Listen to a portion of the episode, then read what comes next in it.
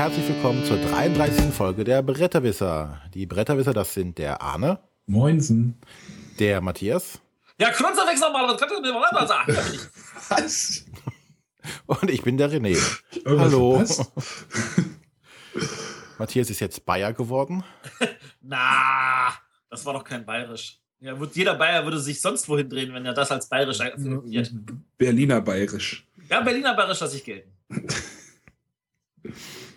Ja, ähm, Folge 33 steht an und heute haben wir uns das Thema Worker Placement vorgenommen. So, ich glaube, ich muss zur Arbeit.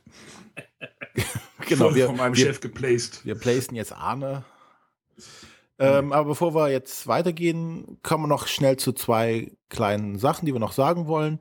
Und zwar wollen wir demnächst mal eine Fragerunde oder eine Fragenfolge machen, in der uns ihr, also unsere Hörer, Fragen stellen könnt zu beliebigen Thema, am besten natürlich was, was mit Brettspielen zu tun hat, die wir dann aufnehmen und beantworten können in einer kompletten Folge. Um einen kleinen Anreiz zu schaffen, ähm, dass ihr uns auch Fragen stellt, haben wir noch eine kleine Verlosung mit eingebaut. Und äh, ja, wir würden euch einfach bitten, jetzt oder äh, uns Fragen zu schicken, entweder per E-Mail oder wir werden noch ein Webformular online stellen, wo ihr das dann reinschreiben könnt. Wenn ihr mitmachen wollt beim Gewinnspiel, schreibt einfach eure E-Mail-Adresse mit in das entsprechende Feld. Oder wie gesagt, wenn ihr uns sowieso eine E-Mail schickt, könnt ihr das auch ist es sowieso direkt dabei. Und dann haben wir drei kleine Spiele, die wir Wir uns. stellen mit der E-Mail-Adresse auch nichts an, also keine Sorge. Nein. Außer um euch im Notfall zu kontaktieren für eure richtige Adresse, Ja. weil wir euch die Spiele nicht per E-Mail schicken werden. Ja, einscannen und ausdrucken ist noch blöd. Geht? Ist blöd, ja. Ja. An dieser Stelle dann ein Danke an äh, Ravensburger und äh, Heidelberger, die die Spiele zur Verfügung gestellt haben, die wir verlosen können. genau, also wir haben einmal im Angebot äh, von Ravensburger Burgenland und äh, Cartagena und einmal vom Heidelberger dann das Deus. Deus. Deus. Deus. Gut, wir, sehen, wir sind uns einig. Gut. Ähm, Noch ein weiterer Punkt. Unsere. Äh, es sollten übrigens, ja, wie gesagt, sinnvolle Fragen sein. Also nicht solche Fragen wie, wie wird das Wetter morgen? Äh, die äh, miss, äh, beachten wir nicht. Die missbeachten wir nicht. Die beachten wir nicht. Strafe mit mit Miss- Missachten. Der Arne ist Genau. der Einzige, der mit solchen Fragen rechnet. Ich rechne ja mit vielen anderen Fragen. Schuhgröße. Verrate ich nicht zu groß. Sag mal, Arne und René, wie seid ihr auf diesen Zwerg gekommen? Ich weiß nicht. Lag eine Streichholzschachtel mit drin. Ja. So, ähm, zweiter Punkt, den wir noch haben. Unsere Homepage hat ein weiteres Makeover noch erfahren. Die Startseite ist jetzt etwas äh, weniger blockig. Also, Also bloggig. nicht blockig. ähm, da wird jetzt aktuell immer die aktuelle Folge angezeigt äh, mit dem Player und äh, ältere Sendungen, kurz, also die letzten drei Sendungen dann darunter, ohne Player, sondern einfach nur als Auflistung, dass man dann direkt draufklicken kann, so dass Leute ähm, direkt sehen können, hey, hier ist ein Player, den kann ich ab, äh, damit kann ich was anhören und nicht alle Player zu allen Folgen immer. So sieht's ein bisschen aufgeräumter aus, finden wir. Genau. Ich weiß Das ist halt eher, eher wie so eine Startseite jetzt und nicht wie so ein langer Block. Genau. Ähm, ich glaube, letzte Woche hatten, äh, letztes Mal hatten wir auch noch nicht über den Abonnieren-Button gesprochen, oder? Nee, hatten wir noch nicht. Das sollten wir noch mal kurz erklären. Genau. Ähm, rechts äh, auf der Startseite, wenn man also drauf kommt, gibt es jetzt einen großen Button, wo drauf steht Abonnieren. Das ist äh, ein Feature, das ist jetzt hier von dem Podlove Publisher, den wir verwenden, um unsere Podcasts zu veröffentlichen. Ähm, eine Hilfestellung für alle Leute, die sich jetzt nicht so mit Podcasts und der ganzen Technik dahinter auskennen.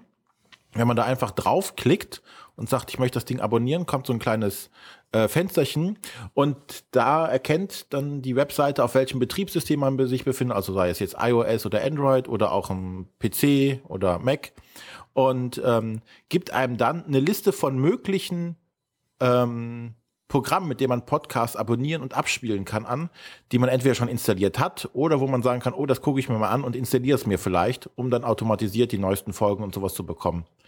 Also, wer sich da nicht so gut auskennt und das mal ausprobieren möchte, einfach mal auf Abonnieren klicken. Da passiert nichts. Ihr kriegt keine Zeitschriften oder sonstiges, sondern einfach ein nettes kleines Fensterchen öffnet sich, wo man dann mal rumklicken kann. Das erinnert mich jetzt an einen Cartoon. Genau, also auf dem Handy funktioniert das halt sehr schön, dann kriegt man gleich eine App vorgeschlagen oder. Genau.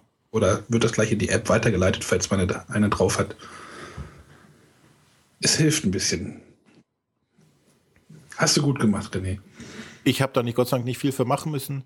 Da so. müssen wir uns ganz echt bei diesem Projekt, dem Podlove Publisher, bedanken. Können wir auch mal hier an der Stelle machen, die das Ganze praktisch als Plugin zur Verfügung stellen, wo man nur noch seinen Namen eintragen muss und läuft. Hast du nicht gut gemacht, René. War viel zu einfach. Ach, äh, äh, du hattest gar nicht, du hattest, glaube ich, gar nicht gesagt, unser, unser, äh, unsere Verlosung, wie lange das gehen soll. Genau. Nochmal kurz zurück. Genau, also ähm, die, wir lassen das bis zum 28. Februar. Nehmen 2015. Also 2015. wenn ihr das irgendwie 2023 hört, dann ist die, ist die Verlosung leider schon vorbei. Ja. Aber trotzdem ein Lob, dass ihr euch in diesem Alter das noch anhört. Und äh, die Folgen, die Fragenfolge soll dann wahrscheinlich die Folge 36 sein, in die wir dann die Fragen besprechen. Genau. Wir würden uns freuen, wenn wir da ein bisschen Feedback kriegen. Genau. So, aber jetzt genug geschwafelt. Auf zur Spielerunde. Arne. Genau. Ähm, schaut ihr dann auch das Dschungelcamp? Nein. Wie nein? Ich habe keinen Fernseher. Kennst du weiter Freiweit? Wen? René? Ja. Ja? Ja und ja. Also ich habe es gesehen und. Genau. Weiter Freiweit war ja im Homeshopping viel unterwegs jetzt in letzter Zeit. Also Matthias Weiter Freiweit war ein Homeshopping-Mensch, der jetzt im Dschungel ist. Also Dschungelcamp sagt dir was, ja? Äh, nur über Twitter. Ich bin aber noch gespannt, wo die Überleitung jetzt hinführen soll. Ja, da bin ich jetzt auch neugierig. ihr, ihr, wisst doch, welches Spiel kommt. Äh, pff, nö, ja, jetzt nicht mehr. Naja, im, im Home-Shopping will man ja immer den Kunden, äh, seinen, seinen Kunden irgendw irgendwelches Zeug andrehen. Ah, ja, jetzt, jetzt, jetzt kommt der Bogen, ja? Jetzt kommt der Bogen, ja. Will man, will man irgendwelches Zeug andrehen. Und äh, ich möchte über das Spiel Snake Oil reden, also Schlangenöl. Und Snake Oil wurde, wurden früher diese, oder haben früher diese Quacksalber, die man so aus dem, aus dem Westernfilm kennt, die halt so irgendwie so fliegende Händler sind, haben halt immer Snake Oil verkauft in den USA damals. Und äh, es geht halt in diesem Spiel Snake Oil darum, einem, einem Kunden, der halt ein Thema hat, Pirat oder Raumfahrer oder Professor, was halt über Karten gezogen wird, versucht man halt dem, dem irgendwelche Produkte anzudrehen.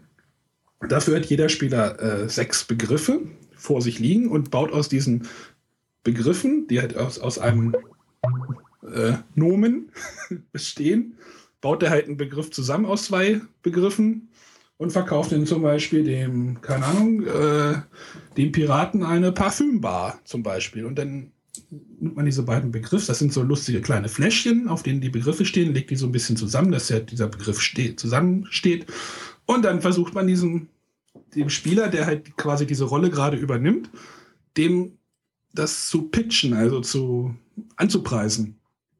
Er sagt dann, okay. warum man. Bitte? Ja, red weiter.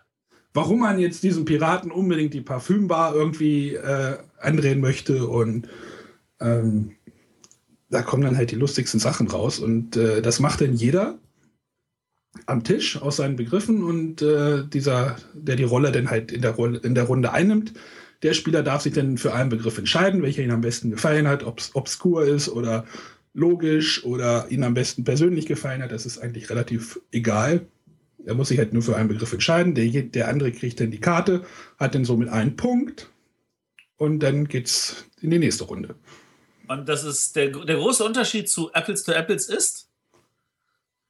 Äh, ich habe Apples to Apples nicht gespielt, weiß aber ungefähr, worum es geht, aber ja, es ist ja eigentlich auch so ein, so ein Wortpartyspiel wieder, aus dem man halt so Begriffe baut und ja. Ähm, bei Apples to Apples liegen ja die Begriffe, glaube ich, nur so ähm, als Karten, ja. Als Karten und hier muss man wirklich, kann man eine Geschichte erfinden und äh, warum man jetzt dem lustigen Professor irgendwie eine Körperrutsche verkaufen möchte. Eine was?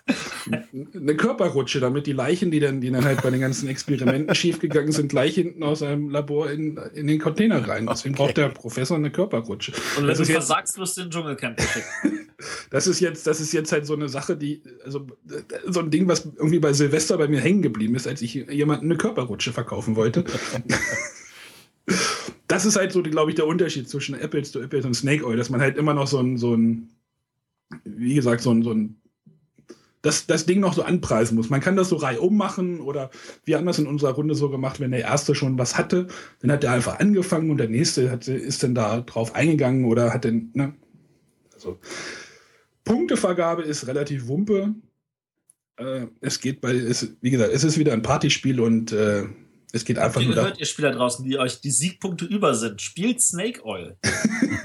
ja, bei wir hatten es ja schon öfter, dass bei Partyspielen die äh, Punktevergabe eigentlich meistens zweitrangig ist. Völlig. völlig es, geht, es geht halt darum, es geht halt darum, also man hat halt auch in dieser Version, die ist von Amigo, man hat so lustige kleine Fläschchen, die schiebt man in so einen, in so einen Schuber rein. Äh, und das ist dann wie so ein Flaschenregal und man zieht dann halt diese kleinen Fläschchen irgendwie raus und das fühlt sich halt relativ gut an. Ich habe jetzt zum Beispiel die amerikanische Version gesehen, da sind das einfach alles nur Karten. Das fand ich irgendwie ein bisschen, äh, diese Fläschchen machen schon ein bisschen was her. Diese Fläschchen ja. sind auch in fünf verschiedenen Sprachen. Also die Begriffe stehen in fünf verschiedenen Sprachen da drauf. Und in diesem Flaschenregal gibt es so Fenster, die man rausbrechen muss am Anfang, damit denn immer der deutsche Begriff da steht. Ah. Wenn, man mit, wenn man mit einem Engländer irgendwie spielt, dann bricht man halt das unterste Feld raus, dann steht halt auf den, also dann sieht man halt auch ist jetzt ein bisschen schwierig zu verstehen. Ja, das war nicht so, weil nee, ich hatte ja, ich hatte mir die Bilder auf deinem Blog angeschaut. Das ist so eine multi, multilinguale Version. Und, und da dachte ich mir so, das ist ja wundervoll, wenn da oben das Fenster offen ist und ich habe aber auch die französische Version, dann, dann ist ja die Karte nicht richtig in der Flasche. Nein, ja, nee, du hast auf diesem Flaschenregal auch fünf, fünf Felder, auf die man rausbrechen muss, also am Anfang. Also man muss halt, wenn man es nur mit Deutschen spielt, nur das oberste Feld rausbringen, dann sieht man nur den obersten Begriff. Die anderen sind dann nicht verdeckt. Wenn man natürlich mit Engländern, Holländern und Franzosen spielen möchte, macht man einfach alle Fenster auf, dann sieht man alle Begriffe. Man kann auch auf diese Flaschenregal, man kann auch auf das Flaschenregal komplett verzichten. Also wir hatten einen Spieler dabei, der fand das irgendwie blöd und hat sich einfach die Flaschen nur so auf den Tisch gelegt. Das geht dann auch. Es sind unglaublich viele, ich glaube, es sind 500 Begriffe da, dabei. Also 240 Flaschenkarten, das sind 240 Begriffe, die doppelseitig bedruckt sind, also fast 500 Begriffe. Äh, die man halt ja zu zweit dann kombiniert. Also es gibt halt unglaublich viele Möglichkeiten und äh, ich finde, es könnten ein paar mehr Rollenkarten dabei sein. Das ist, könnten, man kann sich vielleicht auch welche ausdenken. Es gibt ein Außerirdischer und ach, Arzt und Schulkind und was weiß ich. Und man versucht dann halt denen immer dieses, diesen, dieses Produkt anzupreisen. Ist, glaube ich, jetzt auch irgendwie nominiert worden für einen Toy Award oder sowas, habe ich gestern gelesen. Äh, das ist äh, Snake Oil von Jeff Ox und Patricia Hayes Kaufman. Oder Kaufmann. Amigo. Große Empfehlung. Hat viel Spaß gemacht. Cool. Gut, dann kommen wir jetzt von einem Partyspiel zu einem Spiel, was ich jetzt vorstellen möchte, was auf einer Party nicht gut ankommen würde, da es ein reines Zwei-Personen-Spiel ist. Wäre halt eine kleine Party dann. naja, wenn man sich zurückzieht in sein Schlafzimmer, ne? ja, aber wenn ich damit zurück ins Schlafzimmer, naja, lassen wir das. Ähm, und zwar geht es um Metallum, einem, äh, wie gesagt, Zwei-Personen-Spiel, in dem es darum geht, Mehrheiten zu erlangen. Äh, es hat ein Science-Fiction-Thema.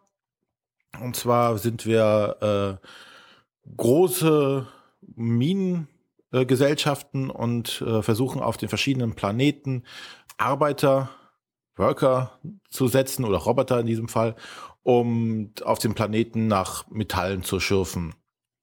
Mm, das Ganze, ähm, wie gesagt, läuft über mehrere, über neun Runden, exakt neun Runden ab.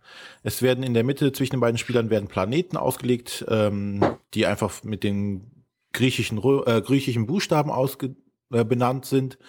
Die einzig, die äh, der erste und also Alpha und Omega Planeten sind fix. Äh, in der Mitte die Planeten sind einfach beliebig, beziehungsweise werden am Anfang umgedreht und nicht zu erkennen.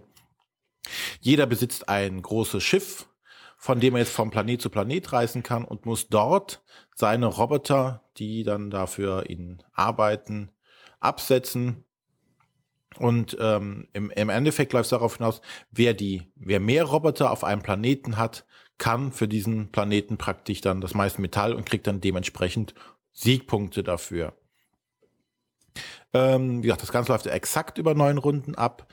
Der Clou dabei ist, oder was man so ein bisschen versucht, sich zu abzuheben von so anderen Zwei-Personen-Spielern ist, dass man ähm, seine Aktion programmiert.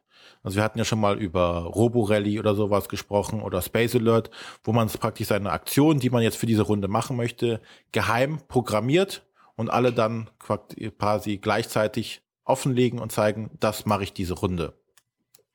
Bei diesem Programmieren haben sie sich ein, ja, quasi ein kleines Puzzle ausgedacht.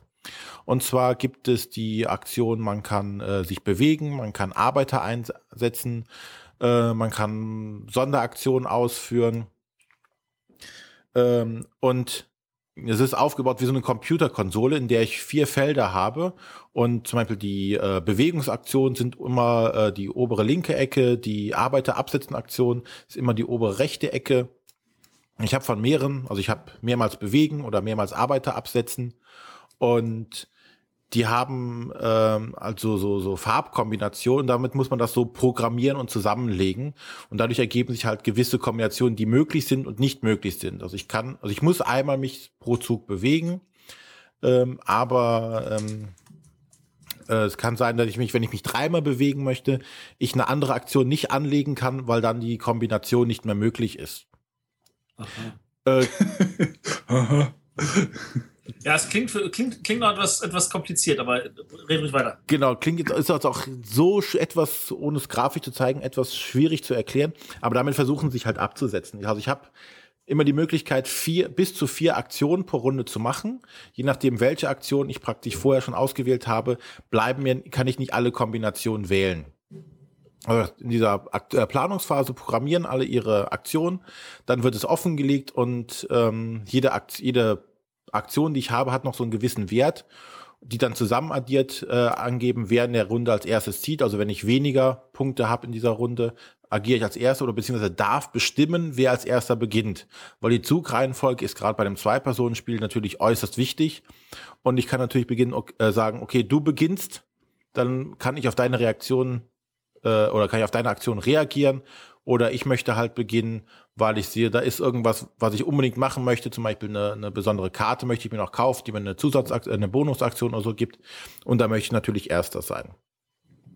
Äh, ansonsten läuft es dann halt einfach ab. Ich kann dann die programmierten Aktionen in einer beliebigen Reihenfolge ausführen. Ähm, und die Arbeiter, die ich dann absetze, werden dann am Ende der Runde in der letzten Phase gewertet. Wie gesagt, es gibt Mehrheiten derjenige, der mehr Roboter auf einem Planeten hat, kriegt dann drei Punkte dafür, der andere kriegt nur einen Punkt dafür. Und das Ganze läuft so über neun Runden ab. Ähm, ich habe noch Karten, die ich noch zusätzlich kaufen kann. Die kaufe ich dann mit Siegpunkten ein, die mir dann kleinere Vorteile geben. Zum Beispiel, dass ich auf einem Planeten jede Runde einen Arbeiter automatisch generiere, indem ich eine Fabrik gebaut habe.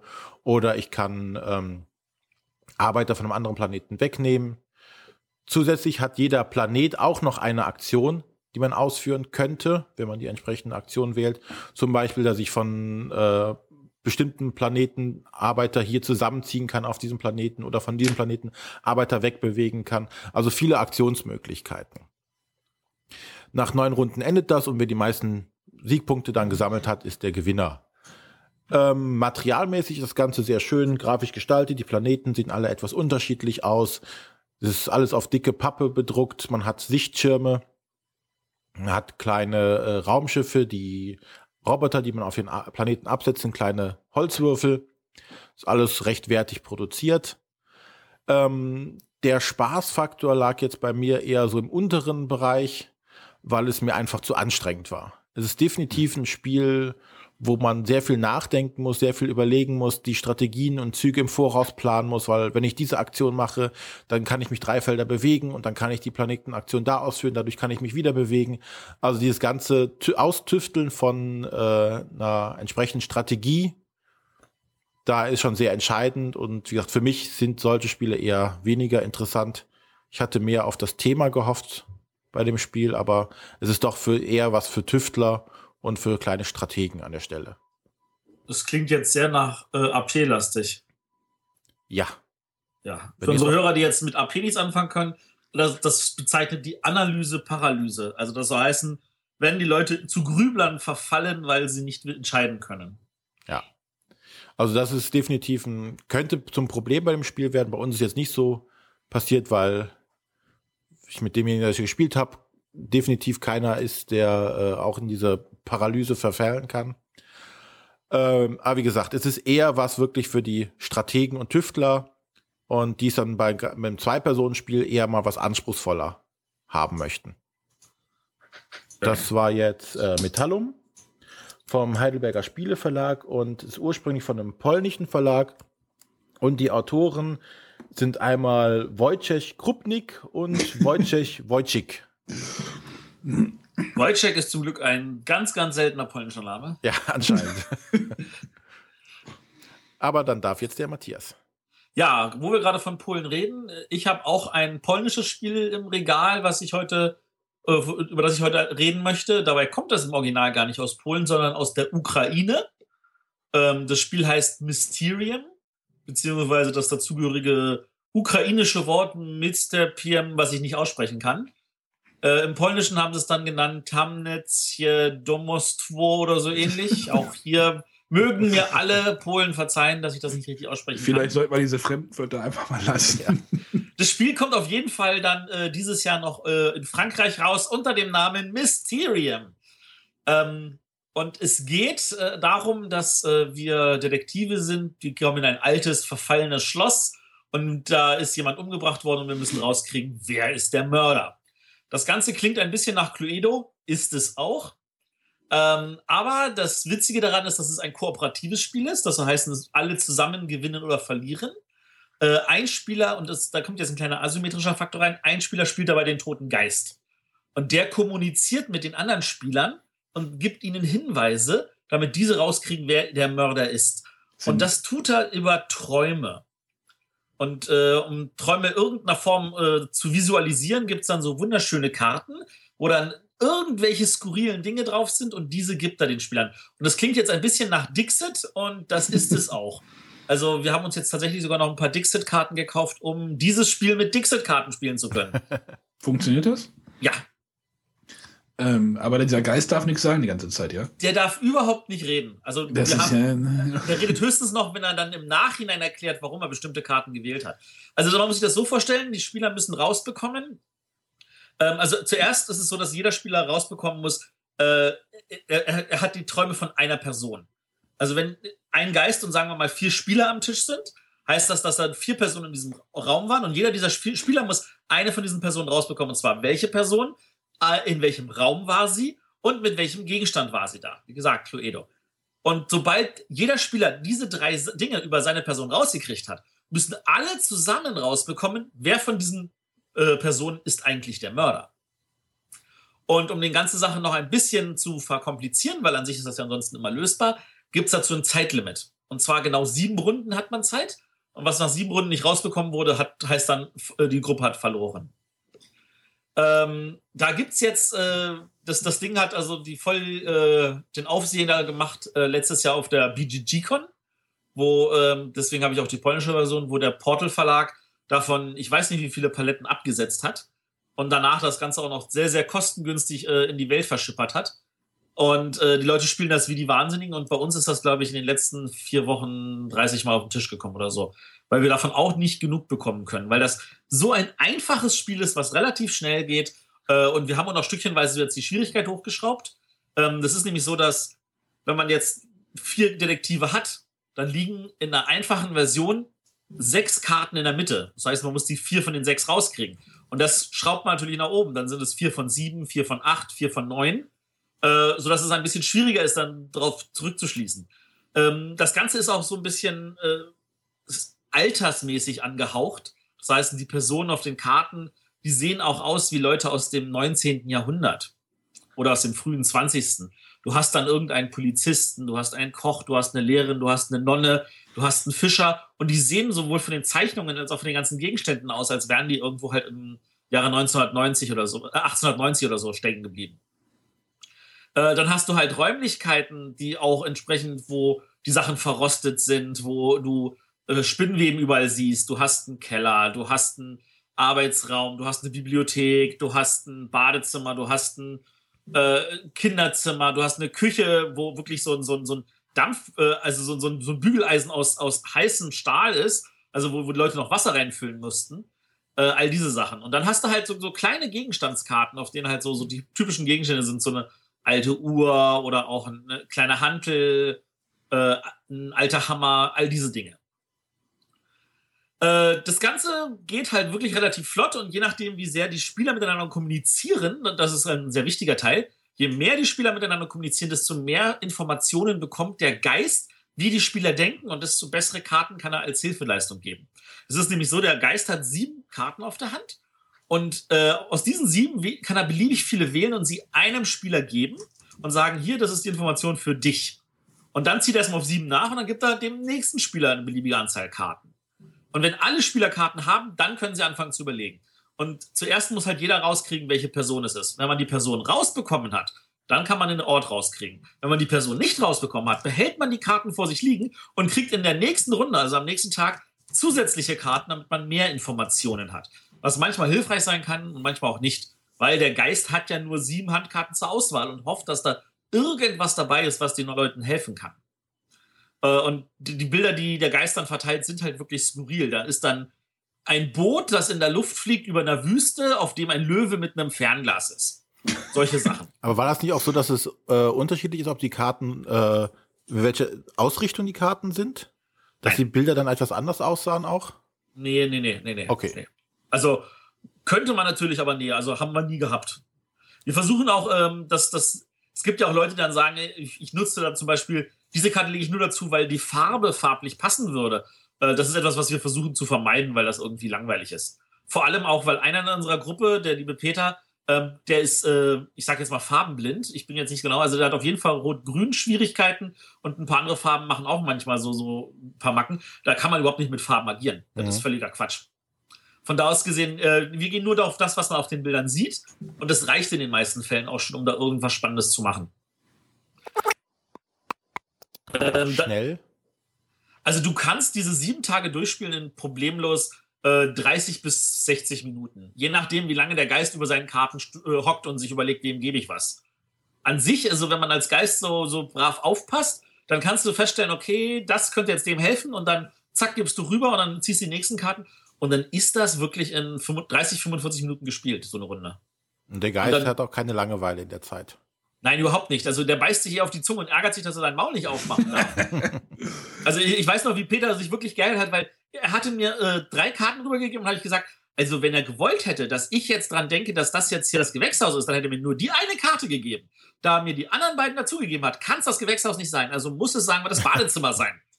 Und er dachte sich so innerlich, ja, ja, ja. Und dann haben mich die anderen aber dazu überredet, dass das was ganz anderes ist. Und, und er hat sich halt geärgert, er, er darf das Maul nicht aufmachen. Also man wird also, wenn man mit derselben Gruppe spielt, auch besser, ne? Ähm, ja, man wird besser. Zum Teil ist es halt so, dass bestimmte Karten, da hat man schon so, guck mal, hier ist Chaos drauf, also könnte das wahrscheinlich dieser Ort sein. Man, man, man, ein paar Sachen schleifen sich ein und deswegen fanden wir das sehr passend, zu sagen, wir holen uns jetzt mal die Dixit-Karten, weil dann du ganz anders agieren musst, weil die Karten was ganz anderes darstellen. Hm. Obwohl der Kartenstapel an Traumkarten da drin wirklich dick ist. Also du kommst normalerweise in einer Spielrunde kommst du nicht durch den ganzen Stapel durch. Äh, Dixit-Karten gibt es da wahrscheinlich jetzt auch schon hunderte, oder nicht? Ähm, fünf Sets, äh, 80 Karten oder so, ja. ja Reicht. ordentlich aufrüsten. Ordentlich, genau. Ähm, dazu kommt, also man kann auch natürlich äh, die Schwierigkeit von alleine erhöhen. Also selbst wenn wir jetzt zu viert da sitzen, einer spielt den Geist, die anderen drei spielen die Detektive, die müssen ja nicht nur drei Leute rauskriegen, die können ja zusammen auch fünf oder sechs Leute rauskriegen, damit es noch ein bisschen komplizierter wird. Wobei wir festgestellt haben, dass das das, die Erhöhen der Anzahl von Leuten, die man rauskriegen muss, nicht wirklich die Schwierigkeit ausreichend erhöht, äh, sondern wirklich so, wie viele liegen denn auf dem Tisch, die sich zu ähnlich sind. Also wenn du da zum Beispiel den Garten hast und auch die Terrasse, das sind ja zwei Orte, die äh, in so einem Schloss direkt nebeneinander sind. Und da passt du manchmal Karten auf beides und dann wird es ein bisschen so abschätzungsbedürftig.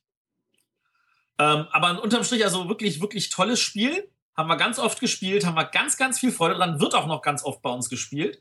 Und ich werde mir auch, wenn es dann die, die, äh, weil das wird in Frankreich jetzt neu aufgelegt von Libelut, die ja auch Dixit gemacht haben. Ähm, das werde ich mir aber definitiv auch besorgen, vor allem weil Libelut gesagt hat, sie machen sämtliche Grafiken nochmal neu. Das heißt, man hat noch mehr Grafiken. vor allem hat man auch mal andere Grafiken von den Personen und Orten und das darauf freue ich mich halt. Und ich glaube, da, da, da, da tritt dann nochmal so zusätzliches Fieber auf. Und wenn das weiß nicht, ob das bis April rauskommt. Also wenn das bis April rauskommt, dann halte ich das sogar für Spiel des Jahres verdächtig. Wenn es im Nachhinein oh. rauskommt, dann, dann hat das Spiel des Jahres Chancen nächstes Jahr.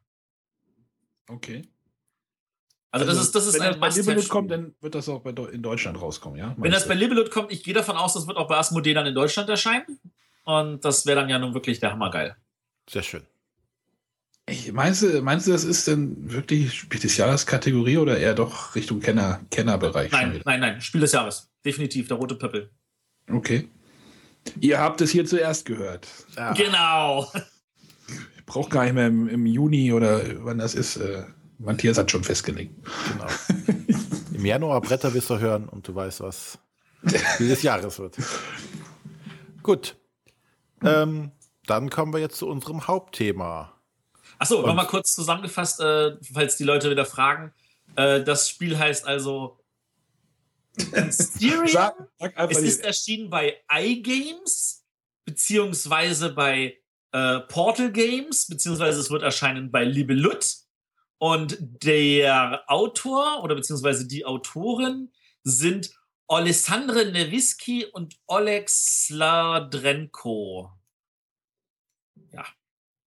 Schöne Und wer es jetzt schon haben will, weil er es nicht erwarten kann, gibt es für 26 Dollar, was echt nicht viel ist, bei Portal Games in Polen zu kaufen. Naja, beim jetzigen Europreis, mm, Euro, Eurokurs. Ja. Gut. Gut. Von den Währungen zu den Arbeitern. die, die das Geld er, erarbeiten müssen. Genau. Und zwar unser Hauptthema Worker Placement. Wir hatten uns mal überlegt, wir wollen mal einen Spielemechanismus mal etwas näher beäugen. Und, und das nicht über eine Top 10 Liste. Genau, sondern mehr so auch äh, so mal ein Rundumschlag. Was gibt es da alles? Äh, was ist gut? Was ist schlecht? Wo kommt's her? Wo geht's hin? Und was will es da? genau. Und ähm, ja, wir haben dann, oder der Matthias hat schon mal eine Suche gestartet bei Boardgame Geek und ist zu welchem Ergebnis gekommen? Zu welchem Ergebnis? Ähm, ich bin zu dem Ergebnis gekommen, dass es deutlich mehr Leute gibt, die äh, glauben, etwas wäre ein Worker Placement Spiel, was vielleicht gar kein Worker Placement Spiel ist. Ja, wir hatten, wir hatten auch vor der Sendung schon ein bisschen Diskussion darüber. Das haben genau. wir, dann abgebrochen. Das haben wir dann abgebrochen, damit es dann in der Sendung funktionieren kann. Genau, fangen wir mal an mit Worker Placement als Definition. Ähm, ich definiere jetzt einfach mal Worker Placement von unserer Seite aus so, dass äh, das ein Spiel ist, wo Leute äh, jetzt seines Worker oder Miepel oder Karten oder irgendwas einsetzen und damit eine Aktion auslösen und dabei gleichzeitig anderen Leuten die Möglichkeit auf diese Aktion verwehren. Und die verwehren würde ich nicht so streng sondern auch jedenfalls teurer machen.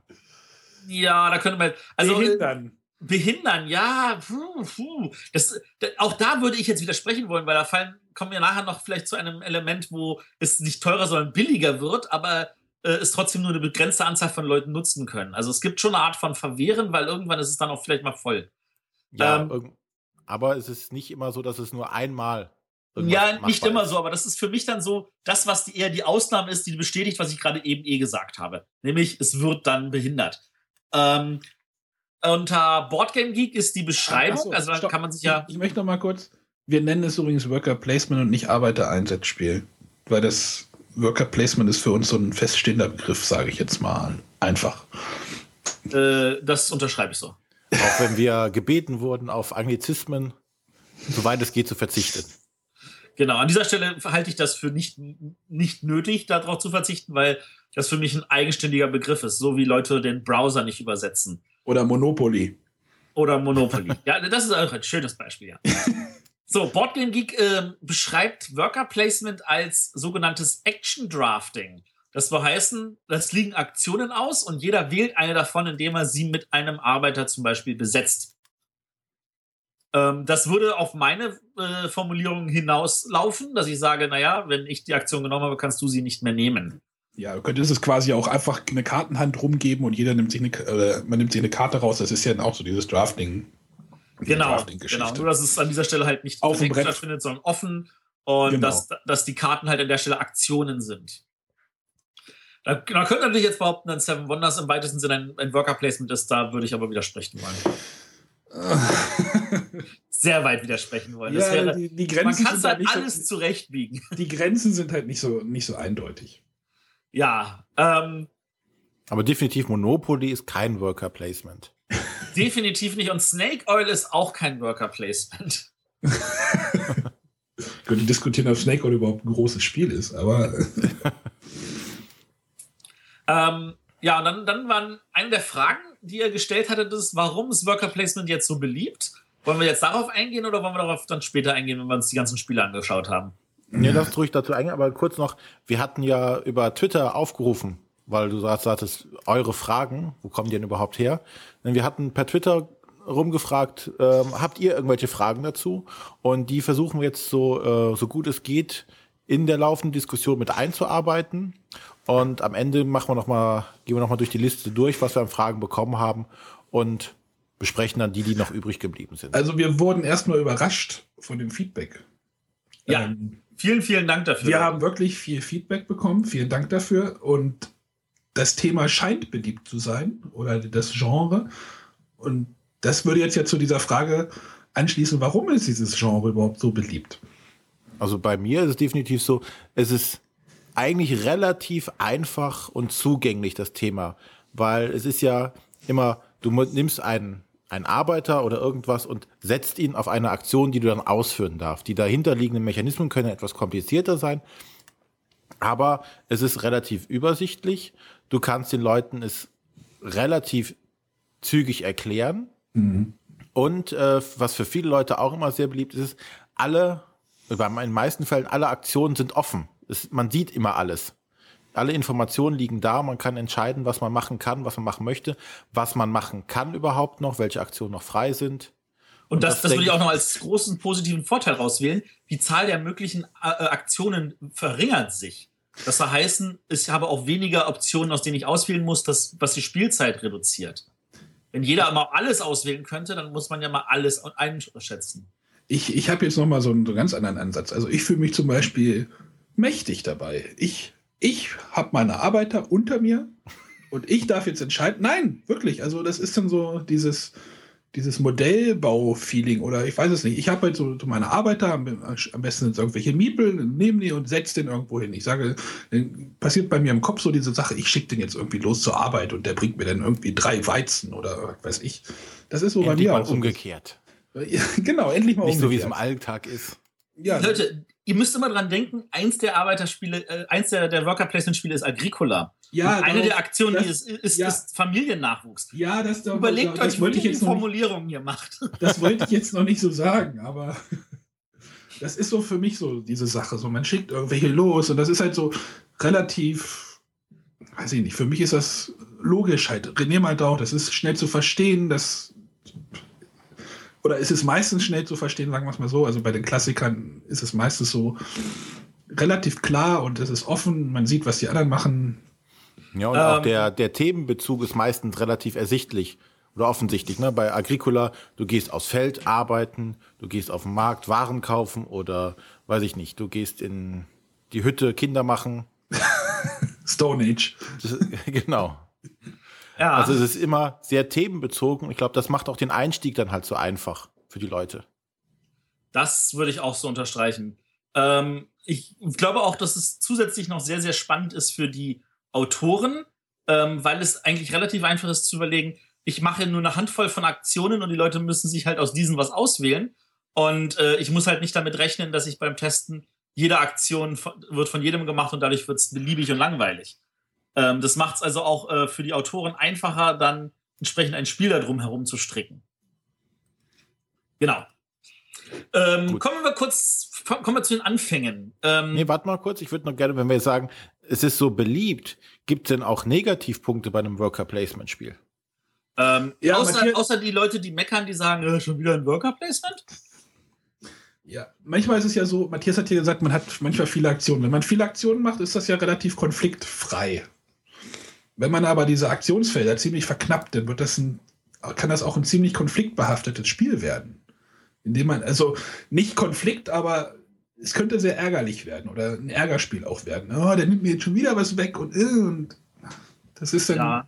das ist dann die Gefahr. Man muss da vielleicht so den, wenn man sich zu sehr ausbreiten kann, dann geht man sich auseinander, äh, aus dem Weg und dann hat man halt sein, sein, dann spielt man halt für sich alleine, aber wenn man es zu eng ist, das Spielfeld, dann kann das ja Ärger, ein Ärgerspiel werden auch.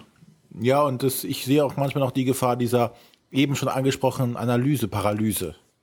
Ja, das stimmt. Da, dass halt wirklich Leute da knobeln und machen und tun, um möglichst die gewinnbringendste Aktion, die die wenigsten Ressourcen jetzt kosten, aber mit dem maximalen Gewinn irgendwie rauszufinden, das kann auch schon etwas länger dauern. Ähm, also das habe ich ehrlich gesagt weniger erlebt bisher. Ja, das gibt's natürlich. Wobei sich das relativ schnell entknotet, weil wenn die Leute erstmal anfangen, eine Strategie zu fahren, äh, es logisch ist, was die richtigen Aktionen sind. Da hast du eher das Problem, dass, oh verdammt, er hat mir meine Aktion weggenommen, das Schwein das. Ähm, jetzt muss ich mir von vorn überlegen, was denn jetzt eine sinnvolle Aktion für mich ist. Genau. Das haben wir auch wieder böse Sachen über Mitspieler gesagt. ich weiß nicht, wie das bei euch zugeht so. Dann ja, kommen wir zu den Anfängen. Wäre den Anfängen. Wäre den Anfängen. Äh, das, dafür ja. ist es jetzt schon viel zu spät. ähm, also äh, da gibt es verschiedene Ansichten. Ähm, das, was ich mitbekommen habe als das erste offizielle ähm, Arbeitereinsatzspiel, also Worker Placement Spiel, war Kailü äh, aus dem Jahre 2005. Das war ja ein Riesenerfolg. Moment, ich übersetze mal in Deutsch. Kailus.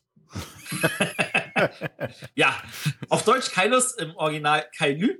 Ich habe es immer für als Kailus empfunden, aber egal. Ja, wir auch, aber wir haben halt jemanden bei uns in der Gruppe, der darauf Wert legt, dass die Sachen immer brav ordentlich ausgesprochen wird. Dann ist es nicht mehr Louis der 14., sondern Louis Cator und dann ist es nicht mehr Troyes, sondern ich, Trois. Ich, ich, ich wollte jetzt nur den, den, Hörern helfen, nicht, dass die nach einem Kailü suchen, sondern nach einem Kailus. Kailus mit Y, genau. Mit LUS am Ende.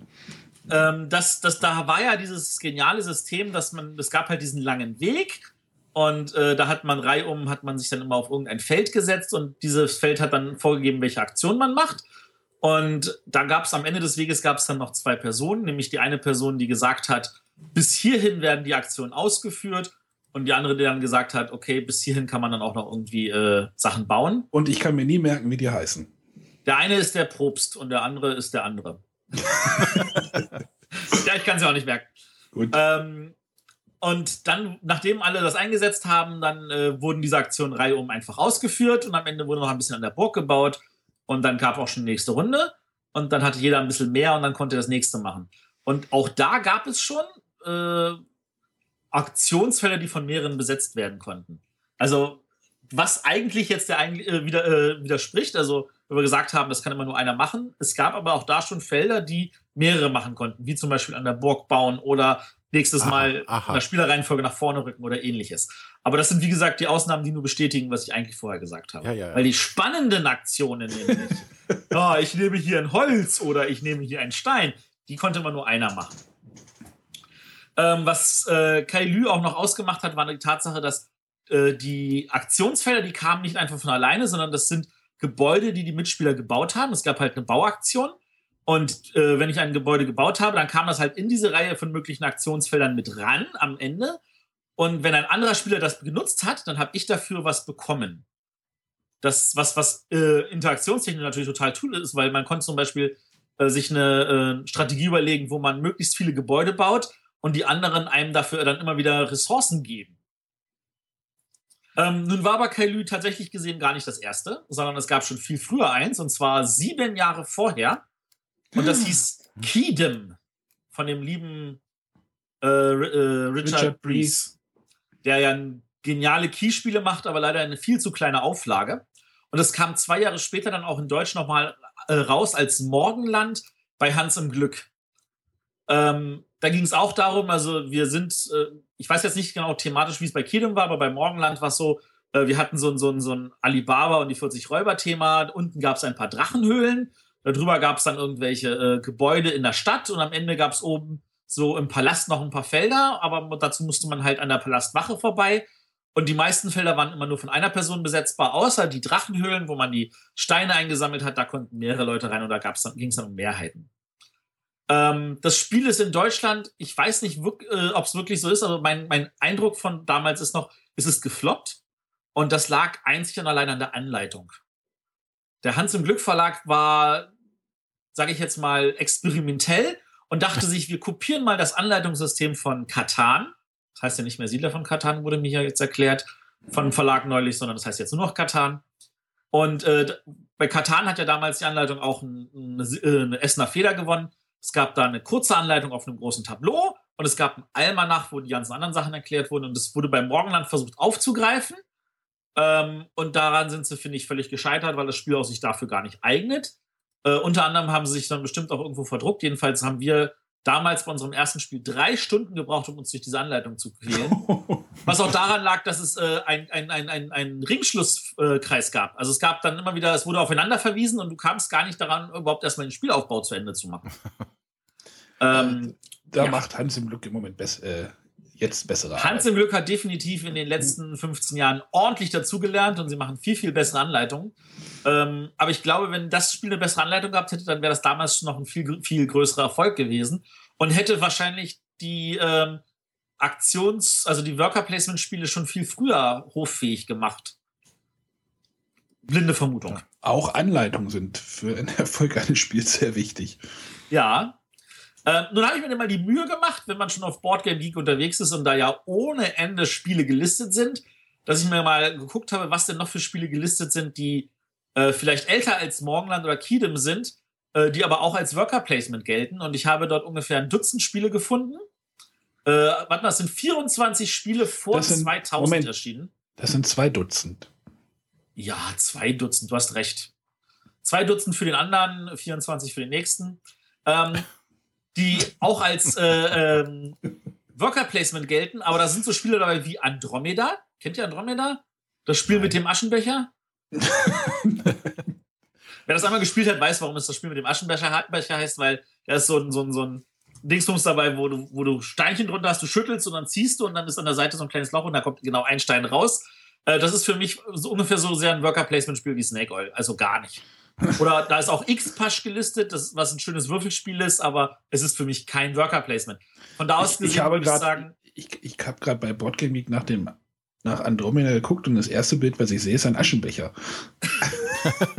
also dieses Ding mit einer Zigarette drin. Nur mal so.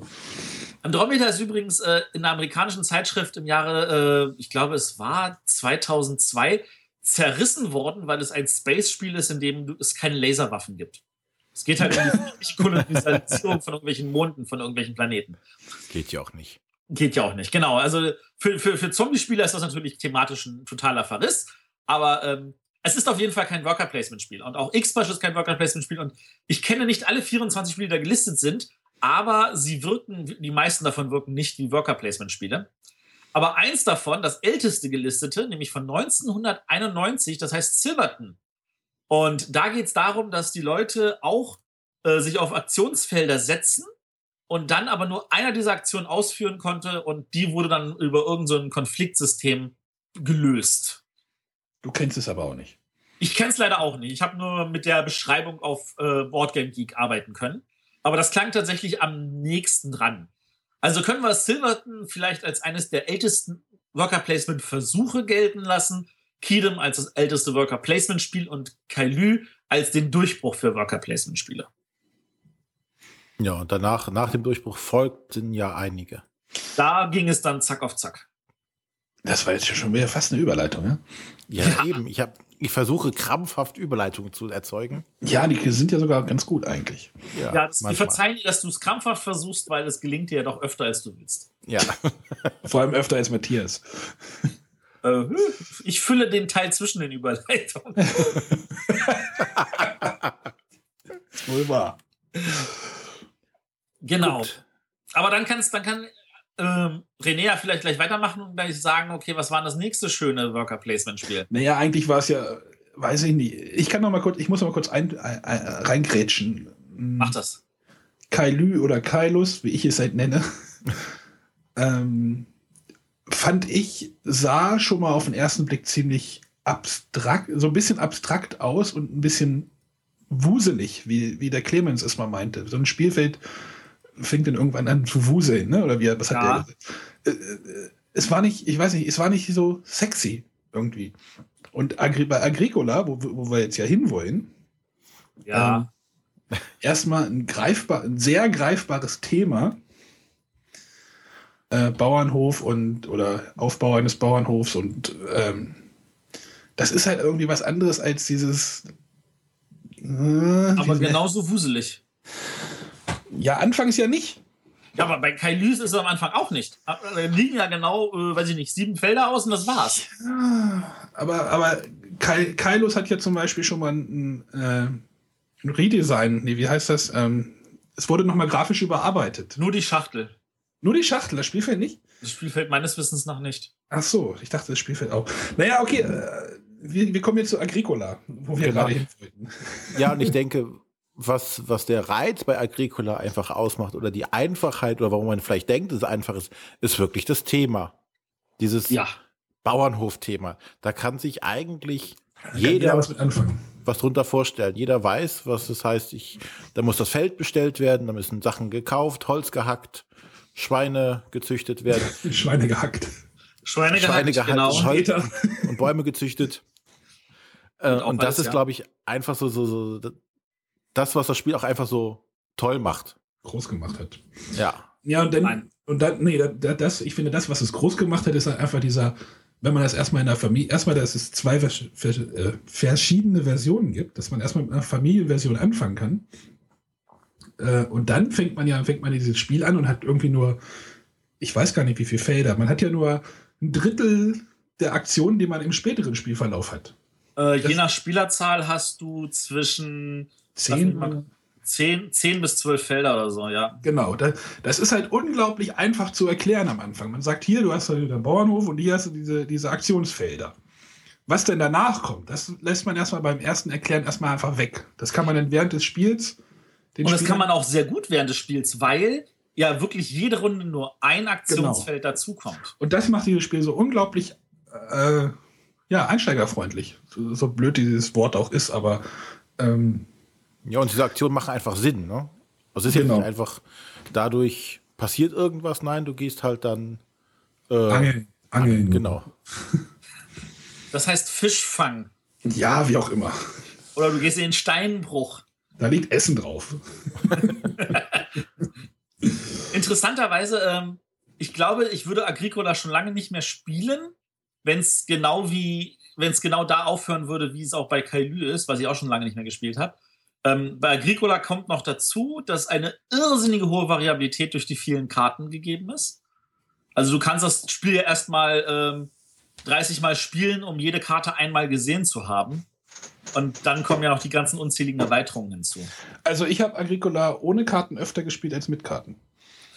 Ja, ich glaube, das liegt aber auch daran, dass du ein anderer Spielertyp bist. Ja, das ist, das ist wohl richtig, weil äh, diese Karten, die man halt, denn, wie ich weiß nicht, Expertenspiel oder wie man es nennt, oder das richtige Agricola oder wie auch immer. Das einzige. ich weiß nicht, es liegen ja in dem Spiel irgendwie 500 Karten bei, glaube ich, in drei verschiedenen Sets und die verändern das Spiel schon stellenweise sehr, indem man äh, die Karten halt kriegt. Also man kriegt ja von jeder, ich glaube, sieben von den Beruf oder Ausbildung und sieben von den äh, Anschaffen, ja. Anschauen wir mal hin und dann muss man halt zusehen, dass man daraus, was man auf seiner Kartenhand hat, das Beste rausholt. Das ist dann halt schon das, ja, das, die, the next level. Also die, die. Wobei in der Familienversion hast du auch die Anschaffungskarten. Du hast keine Karten auf der Hand. Gar keine? Nicht mal die Anschaffung? Nein, nur die, nur die oben, die, die öffentlich, also für alle. Ah, oh, okay, die, das war mir jetzt nicht so bewusst. Wie heißen die kleinen Anschaffungen oder große Anschaffungen? Große, ne? Große große. Die, die kleine hast du auf der Hand, ne? Oder wie? Ach, keine Ahnung. Genau. äh, die liegen, öffn also die liegen öffentlich, äh, öffentlich aus und die kann jeder halt kaufen. Okay, aber kommen wir nochmal kurz zurück, weil es geht ja um Worker Placement. Ähm, also die Worker Placement bei Agricola ist tatsächlich, jeder hat am Anfang zwei Aktionsfiguren und damit kann er dann entscheiden, ob er hier eine Aktion macht oder dort eine Aktion macht, je nachdem, wo noch was frei ist. Weil wenn was besetzt ist, ist das Feld weg und wenn dann der Spieler vor dir sagt, hey, ich mache mal Familiennachwuchs, dann musst du ein Jahr lang warten, bevor du wieder poppen darfst. Na. Aber nur um das thematisch nochmal zu unterstreichen. Ach so, genau. Ja, ist es. ähm, das ist, das ist, kann natürlich auch manchmal für Frust sorgen, vor allem wenn dann der Spieler nach einem Startspieler wird. Kann auch für Frust sorgen, wenn man ein Jahr. Wenn der Spieler nach einem Startspieler wird und dann man feststellt, dass man nächste Runde wieder als letzter wieder gucken muss, was noch übrig ist. All diese Kleinigkeiten. Ähm, was Agricola auch noch ausmacht, und das ist ja wieder so ein, das ist jetzt tatsächlich auch so eine Erweiterung, die in, bei, weder bei Kailü noch meines Wissens bei Morgenland so war. Bei Agricola kannst du mehr Aktionen bekommen, weil durch diesen Familiennachwuchs bekommst du einen zusätzlichen Aktionsstein. Das, das heißt, du kannst dann nicht nur zwei Aktionen pro Runde machen, sondern auch drei oder vier oder gar fünf. Und das fühlt sich natürlich total mächtig an, wenn du feststellst, ja, ja, ist in Ordnung, das hast du mir weggenommen, aber ich mache halt dann die und die Aktion und das gleicht das locker aus. Ähm, und das wird dann spieltechnisch wieder dadurch äh, aufgewogen, dass man halt dann auch jeden einzelnen Aktionsstein ernähren muss. Das ist wieder etwas, was andere Leute nervt. Ähm, aber unabhängig von dem Erfolg von Agricola, da hat der Uwe Rosenberg sich natürlich nicht drauf ausgeruht und hat weiter überlegt, was nee. kann man denn noch für tolle. Wolltest du jetzt noch Caverna noch reinschmeißen? Oder? Nee, ich wollte Caverna eigentlich nicht ranschmeißen. Man kann Caverna jetzt noch kurz erwähnen. Also Caverna ist ja das neue Agricola ohne die ganzen Karten, stattdessen mit kleinen Plättchen und äh, anderen Regeln. Und dann gibt es noch das Questen, dafür fallen die Karten weg und ja, wie gesagt, die Karten. Ja, aber, aber du verstehst, warum ich zum Beispiel Caverna relativ interessant finde. Ich verstehe sehr gut, warum. Weil, weil ich halt, weil ich halt weniger mit den Karten gespielt habe, sondern einfach mit den öffentlich ausliegenden äh, Karten oder die dann halt die Plättchen sind. Das ist, verstehst du? Also es, ist, es gibt halt auch Spieler, die halt weniger, weniger mit den Karten spielen. Und vielleicht ist das die, die, die bessere Version. Für solche Leute mag das tatsächlich die bessere Version sein. Für Leute wie ich, die Agricola aufgrund der Kartenmacht äh, total schätzen und die, die, die Variabilität also nicht hoch genug halten können, für die ist Kaverne an der Stelle zu schnell durch. Ja. Bretterwisser kontrovers. Yeah. Schalten Sie das nächste Mal wieder ein. Wir sind uns schon wieder nicht einig. Wenn Arne und Matthias sich mit irgendwelchen blitzkriegartigen Argumenten hier versuchen, Platz zu machen. Ja, aber kommen wir. Komm. Zu den nächsten beiden kann ich nichts sagen, das kannst du dich ausruhen. Ah, da kann ich mich. Ist ja super. Du hast Le Havre nicht gespielt? Nein. Aber René, du hast Le Havre. Na, auch nicht. Uiuiui. Okay, also der, der Uwe Rosenberg, der hat nach Agricola gesagt, also er findet diesen, diesen Worker-Placement-Mechanismus so genial, er muss da noch mehr ausprobieren und dabei kam dann halt Le Havre raus. Und äh, ich erinnere mich, aufgrund des Riesenerfolgs von Agricola war es dann in Essen 2008, glaube ich, war das, so unfassbar, dass an dieser Lookout stand, alle wollten dann das Le Havre haben, das neue Spiel von dem Rosenberg. Und die hatten dann zwei Verkaufsschlangen und die waren jeder jeweils so zwei oder drei Stunden lang. Weil jede Sau da das Le Havre haben wollte. Und ich habe dann irgendeinen Kollegen losgeschickt, habe gesagt, hier, du hast Zeit, stell dich mal für mich an. Du hast dann quasi einen Worker losgeschickt. genau. Und äh, der Worker-Placement-Teil bei Le Havre, das finde ich total spannend. Ähm, da gibt es halt auch öffentliche Aktionsfelder und es gibt dann private Aktionsfelder. Und äh, das, ist etwas, was er dann auch später bei Ora et Labora wieder äh, entsprechend anders genutzt hat. Äh, bei Le Havre ist es so, dass die Felder, die vor mir liegen oder die öffentlich liegen, die kann ich, also die kann ich einfach benutzen. Ich glaube, bei der öffentlichen muss ich auch bezahlen. Ähm, wenn ich sie aber bei einem Mitspieler benutze, dann muss ich diesem Mitspieler etwas dafür bezahlen. Und sei das jetzt zum Beispiel Nahrung oder in Geld oder ähnliche Sachen. Und ähm, der Clou ist bei Le Havre, man hat nur einen Aktionsstein. Solange man diesen einen Aktionsstein irgendwo hat, ist dieses Feld für alle gesperrt aber wenn ich eine andere Aktion machen will, dann muss ich den Aktionsstein nehmen und auf das andere Feld legen. Und damit mache ich diese Aktion wieder frei. Das ist dann also so der Clou bei Le Havre gewesen. Es kommen immer mehr Aktionsfelder stückchenweise hinzu, immer wenn ein Gebäude gebaut wird. Äh, und je nachdem, wie schnell die Leute bauen, ähm, kann das halt also schneller mehr werden oder auch langsamer. Und damit das nicht zu sehr ins Stalling übergeht, ist das auch so geregelt, dass das Spiel zu bestimmten Zeitpunkten automatisch einfach ein Gebäude baut, damit da einfach äh, Gebäude dazukommen. Aber ähm, man kann halt dann also bestimmte Aktionen auch bauen, äh, also nutzen, die andere Spieler vor sich liegen haben.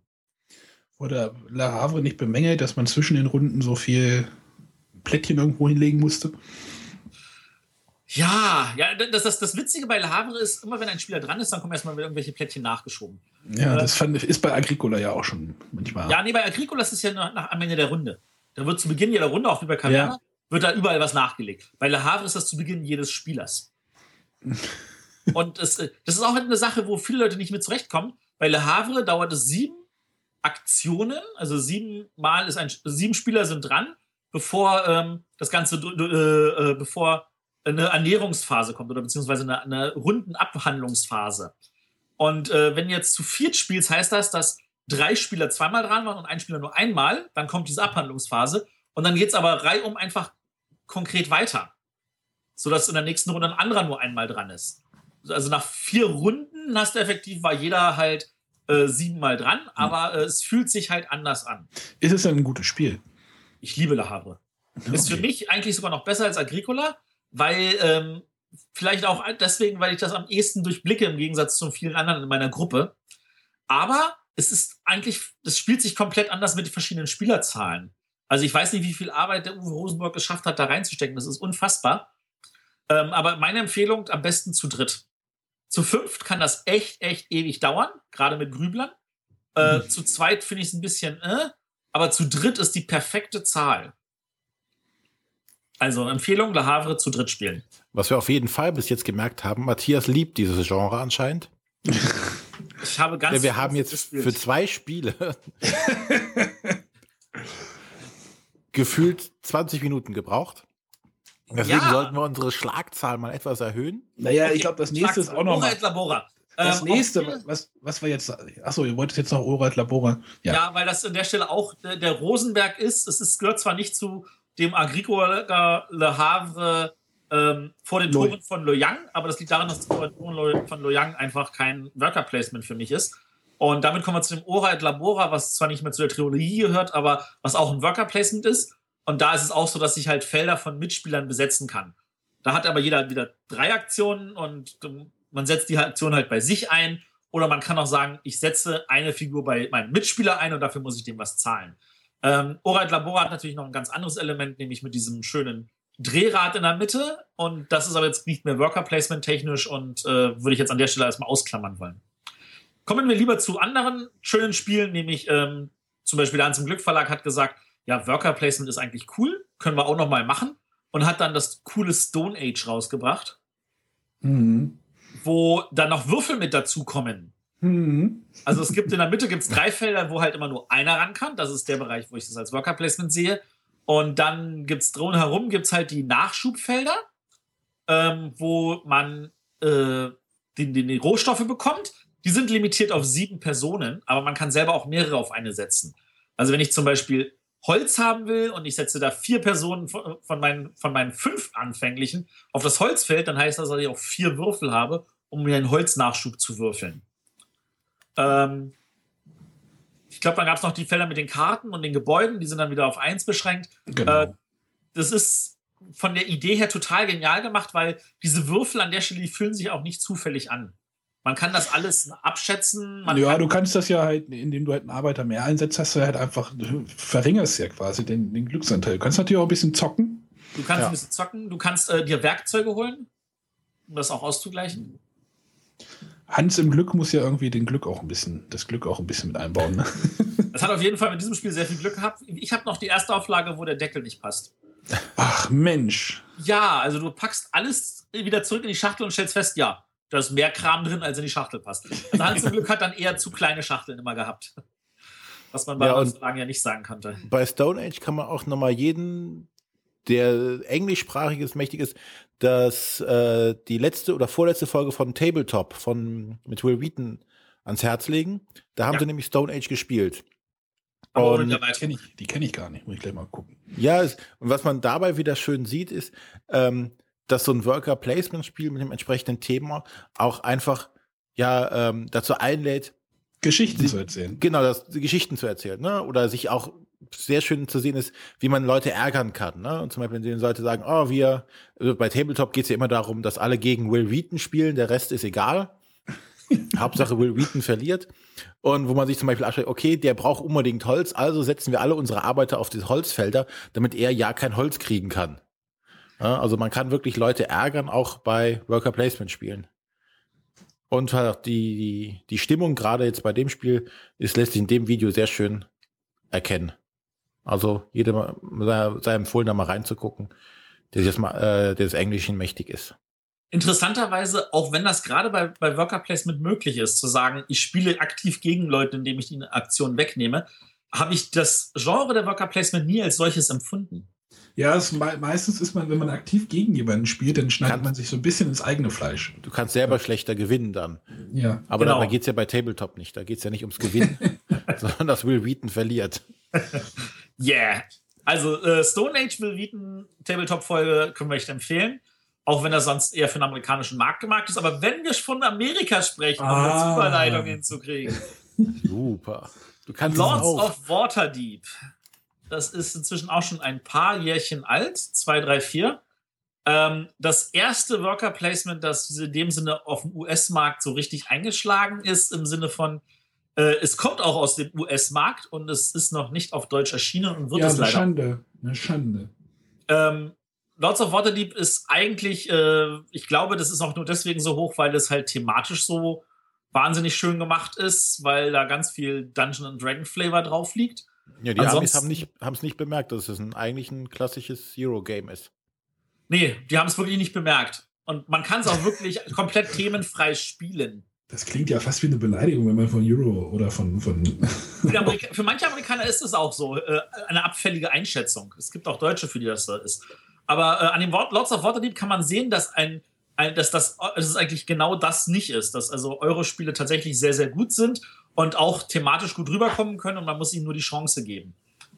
Ähm, die Spieler sind halt irgendwelche Lords in Waterdeep und sie sind aber, niemand weiß, wer welcher Lord ist und sie heuern Abenteurer an, um für sie halt Abenteuer zu erleben.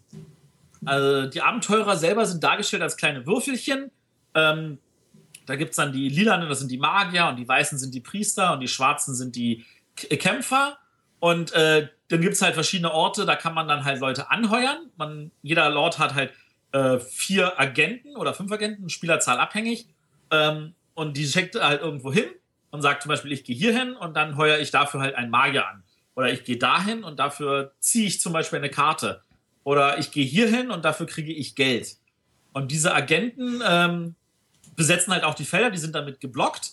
Und äh, alle bekommen aber zum selben Zeitpunkt nach der Hälfte des Spiels einen zusätzlichen Agenten weil nämlich eins der Felder ist, dass man Gebäude baut, die natürlich dann zusätzliche Aktionsfelder freischalten, die dann auch wieder dem anderen Spieler, so ein bisschen wie halt bei Kailü, dann Bonus geben, der es gebaut hat, ähm, dass das dass halt mehr Aktionsfelder freischaltet und deswegen kriegt jeder gleichzeitig einen zusätzlichen Agenten.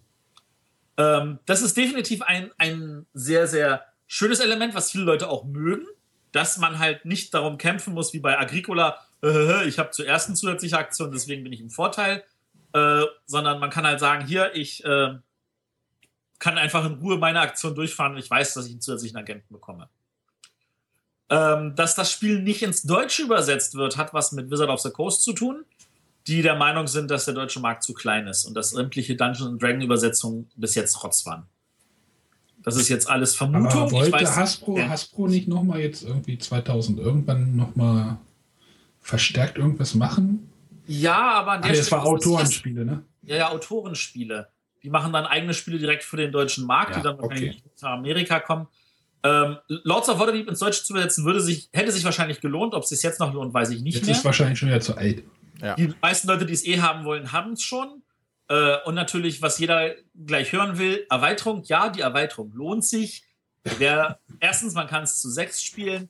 Zweitens, da kommen richtig coole Felder drauf, auch mit Nachteilen. Da gibt es dann so, so Plugmarker.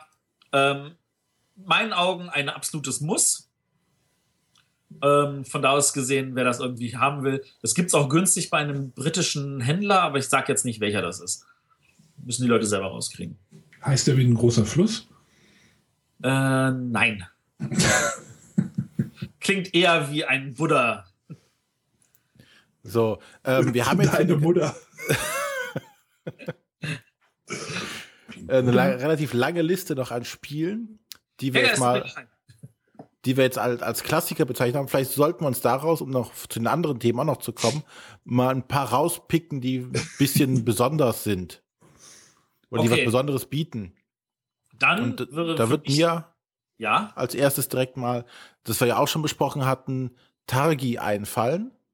Ähm, was ich gar nicht jetzt äh, spontan eigentlich auf der Liste gehabt hätte, auf dem Schirm hatte, als Worker Placement, aber jetzt, wenn man es dann so sieht, ja, es ist auch ein Worker Placement Spiel, wo ich ja ähm, nur zwei Worker habe, aber die praktisch ähm, ja auf eine, eine Reihe und eine Spalte setzen kann, um damit Aktionen innerhalb des Spielfeldes oder Karten innerhalb des Spielfeldes zu erkaufen oder zu erbieten.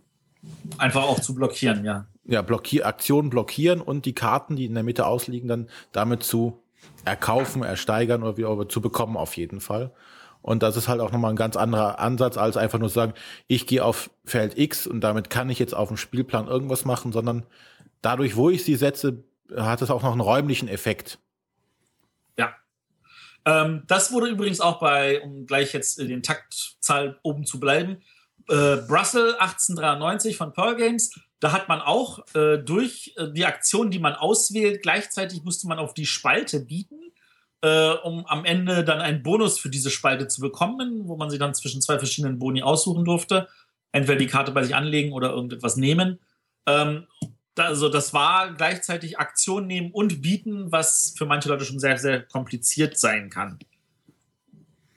Aber im Gegensatz zu Tage, Tage ist ja ein reines Zweierspiel, was ja auch cool ist. Ja. Auch da geht das. Ähm, dann, um die Taktzahl oben zu halten, Egizia.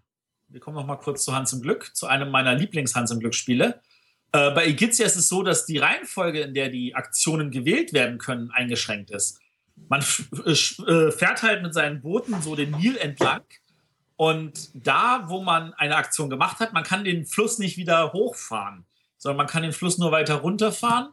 Äh, das heißt, wenn ich mich für eine bestimmte Aktion entschieden habe, sind alle Aktionen davor für mich schon mal gesperrt. Abgesehen von denen, die natürlich eh gesperrt sind, weil ein anderer sich draufgesetzt hat. Auch ein sehr, sehr cooles Worker Placement äh, Teil. Ähm, dann Anna, hast würde, du noch was? Ja, äh, mich sticht immer noch. Matthias hier. ja, ich könnte Bremse. stundenlang reden. Also für die Hörer, wir haben hier so eine Liste vor uns, ähm, die jetzt gerade sich lustig bewegt die ganze Zeit. Ähm, aber eins, was eigentlich ein sehr klassisches ist, aber auch wieder ein sehr tolles Thema äh, hat. Äh, na, wisst ihr schon? Welches ich meine? Klassisch. Mhm. Säulen der Erde? Ja, Säulen der Erde. Das ist auch, auch eher eins aus den Anfangs, Anfangszeiten dieser oder so dieser Agricola-Zeit. Ich weiß jetzt gar nicht, wann es rausgekommen ist. Das weiß der eine Autor, nämlich der Stefan Stadler. Hi Stefan! Genau, also ähm, Säulen der Erde ist wie gesagt dieses das Spiel zum Buch. Äh, und es geht halt darum, irgendwie diese Kathedrale zu bauen und man setzt, versucht halt möglichst viel an dieser Kathedrale mitzubauen und setzt halt seine Arbeiter ein, aber die wurden aus dem Sack gezogen, oder wie war das? Ja, Ja. Da, die, die Arbeiter waren alle in einem Sack und der erste, Genau. der rausgezogen wurde, der hatte als erster die volle Auswahl, aber Genau. er musste dafür am meisten bezahlen. Und wenn er gesagt hat, nee, will ich nicht, weil es mir zu teuer ist oder weil ich auch warten kann, ähm, dann musste er sich halt hinten anstellen. Genau, da, warten, bis der nächste, bis die anderen da gab es diesen, die- da gab's diesen Fahrstuhlanzeiger, ne? Das war dieses. Ja, Fahrstuhlanzeiger Genau. ist. Ja, entschuldige, das sieht halt. Nee, es ist völlig okay. Jeder Und- verbindet damit was. Äh, Sollte das- er definitiv ein, ein, ein super. es sieht auch wunderschön aus. Also es hat so äh, diesen, diesen typischen Michael Menzel-Spielplan, der so äh, voll ist mit Details und äh, weiß ich nicht, man verliert sich da irgendwie so ein bisschen, so wie, so wie dieser Andor-Spielplan. Einfach ah, ist so viel drauf zu entdecken und es sieht einfach schick aus und Ja, wie so Wimmelbilder im Endeffekt. ja, wie so ein Wimmelbild, genau, Brettspiel-Wimmelbild. Interessant, ja. Bei Andor ist aber das Wimmelbild das Suchen der Zahlen der Felder. ja, das ist schon, aber du weißt schon, was ich meine. Es hat so Ich weiß, was du meinst, ja, ja. viele Details da drauf sind und es sieht- aussieht wie so eine Modellbahn oder so, so eine Modelllandschaft und man guckt so von oben drauf. Also Säulen der Erde hat mir gut gefallen. Ich habe auch Leute in meiner Gruppe, die es nicht mögen. Komischerweise, ich weiß nicht warum, keine Ahnung, ist irgendwie nicht angekommen. Also ich bin tatsächlich auch kein großer Freund, weil mich das halt total nervt, wenn meine Steine alle als letzte rausgezogen werden oder alle als erste und damit also effektiv auch wieder letzter bin, weil ich nicht alles bezahlen kann. Aber ähm, natürlich über die Menge der Spiele und die Menge der Runden äh, gleicht sich das aus, aber mich hat das immer gefrustet. Ja. Gut, aber wenn wir jetzt schon zu einem detailreichen Du der Erde hattest, kommen, achso, du hattest doch bei Igizia irgendwie gesagt, dass man irgendwie diesen Fluss runter, runterreißt oder sowas. ja, Äh, ist Murano, wo wir jetzt mal ganz aktuell sind, nicht auch so ungefähr sowas? Ja, nein. Lasst uns kurz zu Murano kommen. Ähm, bei Murano ist es so, dass äh, da die Aktionsfelder außen alle am Rand sind und ein paar sind besetzt mit äh, den Gondeln. Genau. Und äh, alle Felder, auf denen keine Gondeln stehen, kann man effektiv sich auswählen, indem man sagt, ich fahre mit einer Gondel äh, vorwärts so lange, sie halt auf keine andere Gondel stößt, die sie blockieren kann, und dann nehme ich eins der Aktionsfelder. Ähm, das soll heißen, es sind immer nur, ich glaube, es sind acht Gondeln. Ähm, diese Felder sind besetzt, die anderen Felder sind alle zur Verfügung. Und da ist es aber so, dass wenn man sagt, oh verdammt, ich will jetzt Aktion machen, wo da diese Gondel drauf ist, dann kann man ein Gold bezahlen und sagen, ich bewege erst diese Gondel weg und dann bewege ich die andere Gondel da drauf. Und damit kann ich auch diese Aktion machen. Naja, ich, ich habe es nicht gespielt, ich habe halt nur irgendwie. Dann nachholen, nachholen. Es wird. Inka und Markus würde sich freuen, wenn du das auch spielen würdest. Ja, sag das meinem Stapel links neben mir. Solange der Stapel links ist und nicht rechts. Wieso? Nee, rechts ist der Schrank, da passt das nicht. Nee, das war jetzt eine Anspielung auf Familie Noss, die nach ah. Essen, äh, Essen immer so drei Stapel präsentiert. Den linken, den mittleren, den rechten. Den rechten grauen sie aus, damit niemand weiß, welche Spiele sie scheiße fanden. Und links sind dann die Spiele, die cool sind und die sie auf jeden Fall noch sonst was spielen wollen. Und die mittleren waren die interessanten. Die naja, es sind, eigentlich sind es zwei Stapel, einer links und einer rechts, aber die stehen beide links von mir. du kannst es dir angucken. Ich guck's mir an. Ähm, genau, dann äh, weiß ich, ich wollte jetzt eigentlich von der Supergrafik von Säulen der Erde zu einer spartanischen Grafik von Keyflower kommen. Ähm, da war es ja auch so, dass man äh, Arbeiter irgendwo eingesetzt hatte und da gab es diese Limitierung, auf einem Plättchen dürfen nie mehr als sechs Arbeiter sehen, weil die Aktion tatsächlich von mehreren gemacht werden konnte. Also wenn ich einen Arbeiter eingesetzt habe, der nächste musste ja schon zwei bezahlen, hat dann mhm. zwei draufgetan, der nächste drei, dann drei, dann waren sechs Arbeiter, dann war das aber auch dicht das Feld. Und da konnte man zum Beispiel sagen, ja, ich lege ein, der nächste sagt, ich lege drei und damit konnte kein Dritter mehr drauf weil Viere, dann wären es ja acht, die da drauf wären. Das geht nicht. Das war so ein Element bei Keyflower. Bei Keyflower war es aber auch so, dass man gleichzeitig mit denselben Figuren, mit denen man Aktionen ausgeführt hat, auf die Aktionsfelder, die noch in der Mitte lagen, geboten hat, um die in seine eigene Auslage zu bekommen. Und die Figuren, die man eingesetzt hat, die hat man nicht wiederbekommen, äh, sondern also die, die auf den, für die Aktion selber genutzt wurden, sondern wenn die äh, Platte bei einem eigenen, äh, vor einem auslag, da hat jeder eine eigene Auslagefläche, die hat man dann hinter sein Sicht schon bekommen für nächste Runde. Und man kann auch noch die Plättchen der anderen benutzen. Also man die kann die Plättchen der anderen Aussage der anderen benutzen. Also man kann die eigentlich überall hinlegen, nur es ist immer überall irgendwie gleich schwierig. Genau. Wenn man es woanders macht, dann gibt man dem anderen halt mehr Optionen für die nächste Runde. Wenn man es bei sich selber macht, kriegt man die eigenen Figuren wieder. Äh, wenn man gleichzeitig was bietet, verliert man den Einsatz, wenn man, äh, außer man wurde überboten. Und die also Figuren dann, haben noch vier verschiedene Farben. Die drei, ja, drei verschiedene Hauptfarben. Und die vierte muss man sich erkaufen. Ähm, Also Keyflower ist da sehr, sehr vielschichtig. Ist aber auch von dem Richard Bries, der das Worker Placement indirekt erfunden hat. Deswegen sei es ihm gelassen, dass er da auch noch weiter mit rumhantiert.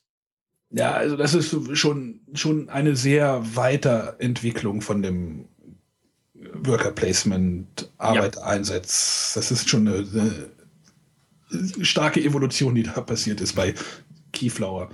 Ähm, ich würde jetzt noch als Abschluss von dieser Klassikerliste, die wir gemacht haben, das Russian Railroads erwähnen, wo halt auch mehrere Arbeiter benutzt wurden, um eine Aktion auszuführen. Aber das Feld gibt halt vorher, wie viele Arbeiter. Also es gibt halt, wenn ich halt eine Lok oder eine Fabrik haben will, kann, ich, kann der Erste sagen, ich mache das für einen Worker. Der Zweite muss dann das Feld darunter nehmen, wo es zwei kostet. Und der Dritte kann dann sagen, ja, ich nehme das Feld hier, es kostet mich zwar drei, aber ich dafür kriege ich eine Lok und eine Fabrik.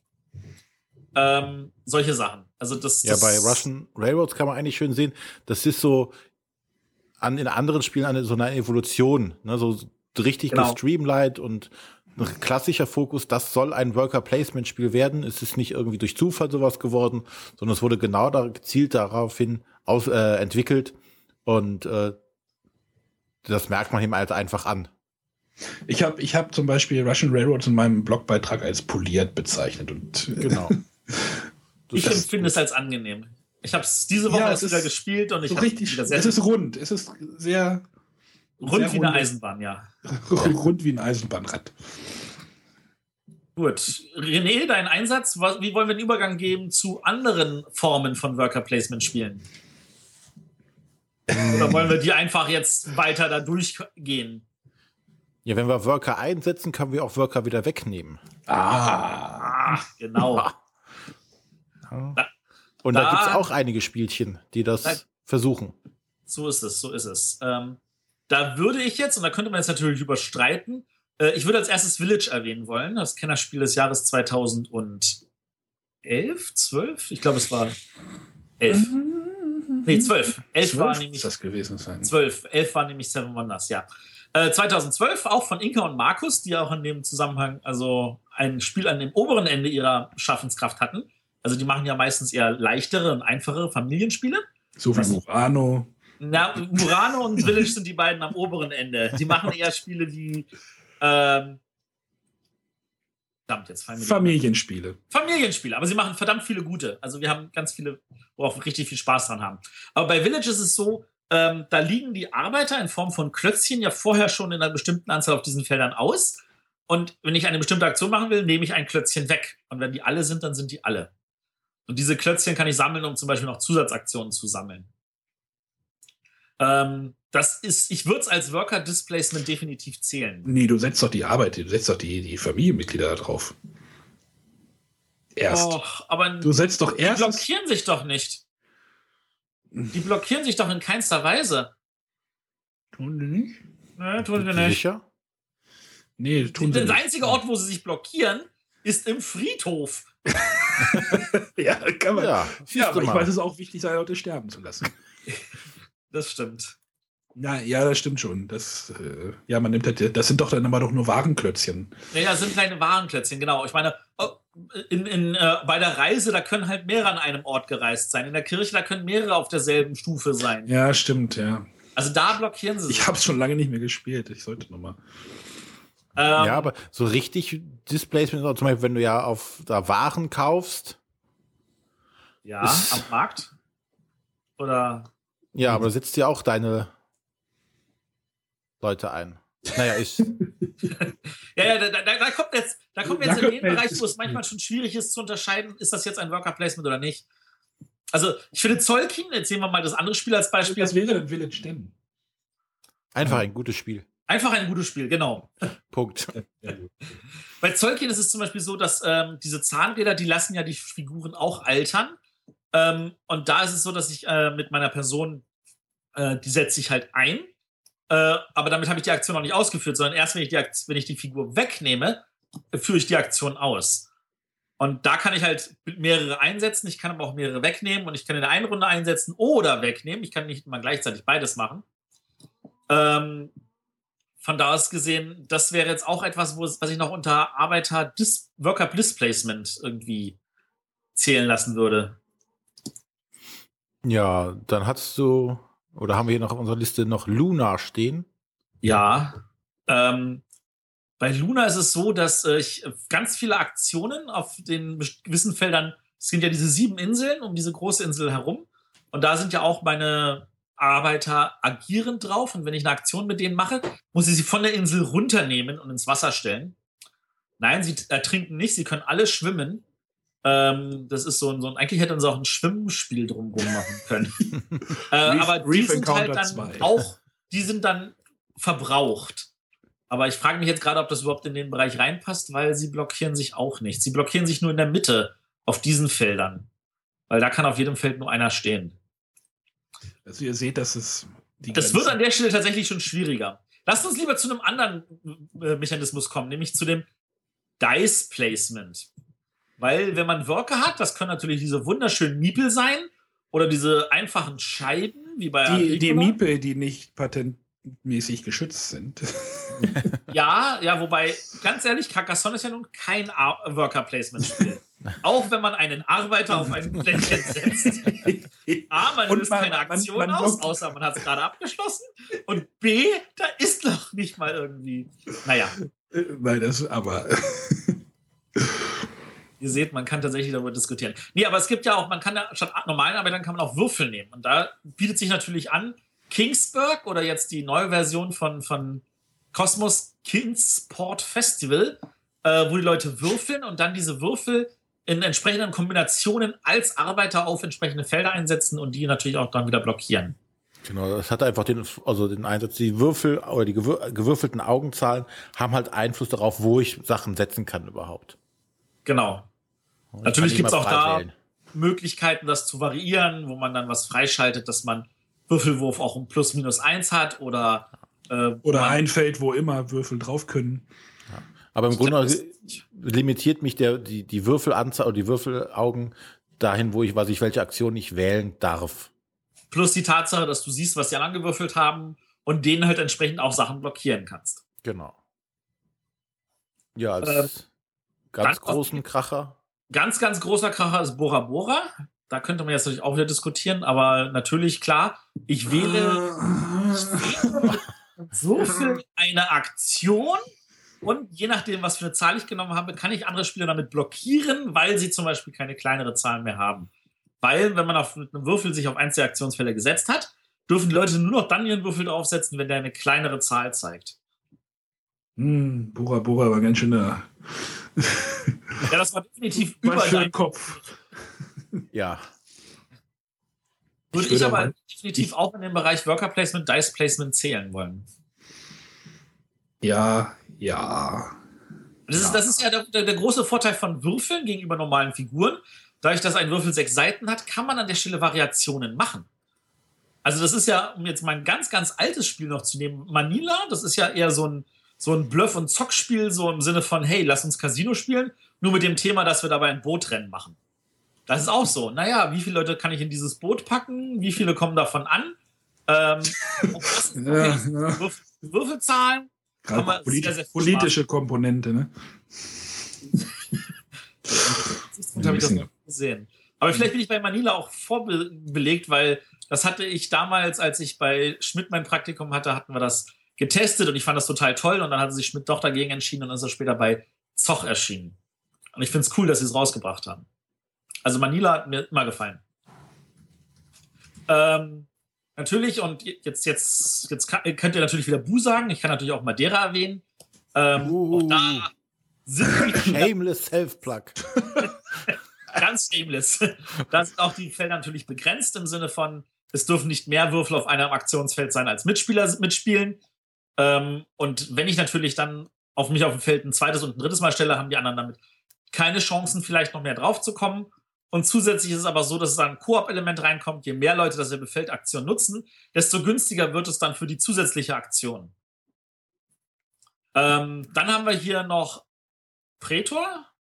Ich glaube, René, du hast Pretor bis jetzt gespielt, oder? Ich, ähm, der Arne hat sie, glaube ich, reingeschrieben, die Liste. Ich hatte es damals in Ratingen auf jeden Fall mal gespielt und es hatte mir nicht gefallen. Wobei ich jetzt auch gar nicht mehr zusammenkriege, genau warum es mir nicht gefallen hat. Aber, Aber es war einfach ja. Nichts Besonderes irgendwie. Ach nee, genau, da waren die Würfel, waren praktisch, stellte das Alter der Arbeiter. Genau, genau, die wurden nämlich immer älter, wenn man die eingesetzt hat. Wurden aber du setzt halt die Würfel als Arbeiter ein, oder nicht? Also du genau. würfelst sie zwar nicht, aber. Genau, also du zählst sie hoch. Ich habe die Regeln bis jetzt nur gelesen, noch nicht gespielt, aber ja, du, du, setzt den Würfel ein, machst damit die Aktion, blockierst das Feld und drehst den Würfel ein hoch und wenn es eine 6 ist, stirbt am Ende der Runde. Ja, wieder alt, er stirbt nicht. Er ist ein Rentner. Ja, ja, er stirbt schon, weil du kannst ihn wieder neu kriegen. Ach so, ja, es ist wie, wie im Buddhismus. Alles kommt wieder. Nein, aber du musst ihm doch Rente bezahlen. Er kostet Geld und bringt, glaube ich, nichts. Oder wie war das? ich hab's nicht gespielt. Echt? Wie gesagt, ich muss ihn noch spielen. Ist auf meiner To-Play-Liste. Wolltest du ihn 2014 nicht abarbeiten? Egal, ja. Äh, ja, wollte ich. Ja. den Finger in die Wunde legen. Ja, aber also Wunde ist, also das, das war ja wirklich so. das, ist ein, das ist ein ganzes Abbissbein. ja, ähm, mir fällt dann hier noch, ich habe wir haben noch Tourney draufstehen. Tourney? Trois. Trois? Ja, Tourney da geschrieben. Sollte Trois sein. Bei Trois kannte man ja auch äh, mit Würfeln agieren und da war es aber so, dass man die von den Mitspielern abkaufen konnte. Also man musste nicht seine verwenden, man konnte die auch von Mitspielern verwenden, was äh, zu gewissen Frustrationen bei meiner Frau geführt hat, wenn ihre die Würfel immer von der Nase weggekauft wurden und sie dann gucken musste, was übrig geblieben ist. Auf der anderen Seite hatte sie dafür ordentlich viel Geld und konnte entsprechend andere Sachen machen. Ähm, also da, da ist auch viel Variation drin. Äh, ich übersetze es nochmal. Trojes. yes. Ja, danke. Ja, dann hatte ich noch auf die Liste mit draufgeschrieben äh, Euphoria, übersetzt Euphoria. Jetzt sei nicht so euphorisch. Ja, äh, in dem es auch darum geht, halt die, die, die Würfel, die äh, würfelst du praktisch und kannst sie zwar beliebig einsetzen, aber du konntest äh, anderen Aktionen wegschnappen, indem du, glaube ich, einen, äh, Worker eingesetzt oder einen Würfel eingesetzt hast, der mit einer höheren Augenzahl zum Beispiel war. Und es gab auch begrenzte Felder. Und ähm, eine Sache war noch, die Würfel, also die gewürfelte Augenzahl stellte auch die Intelligenz der äh, Arbeiter dar.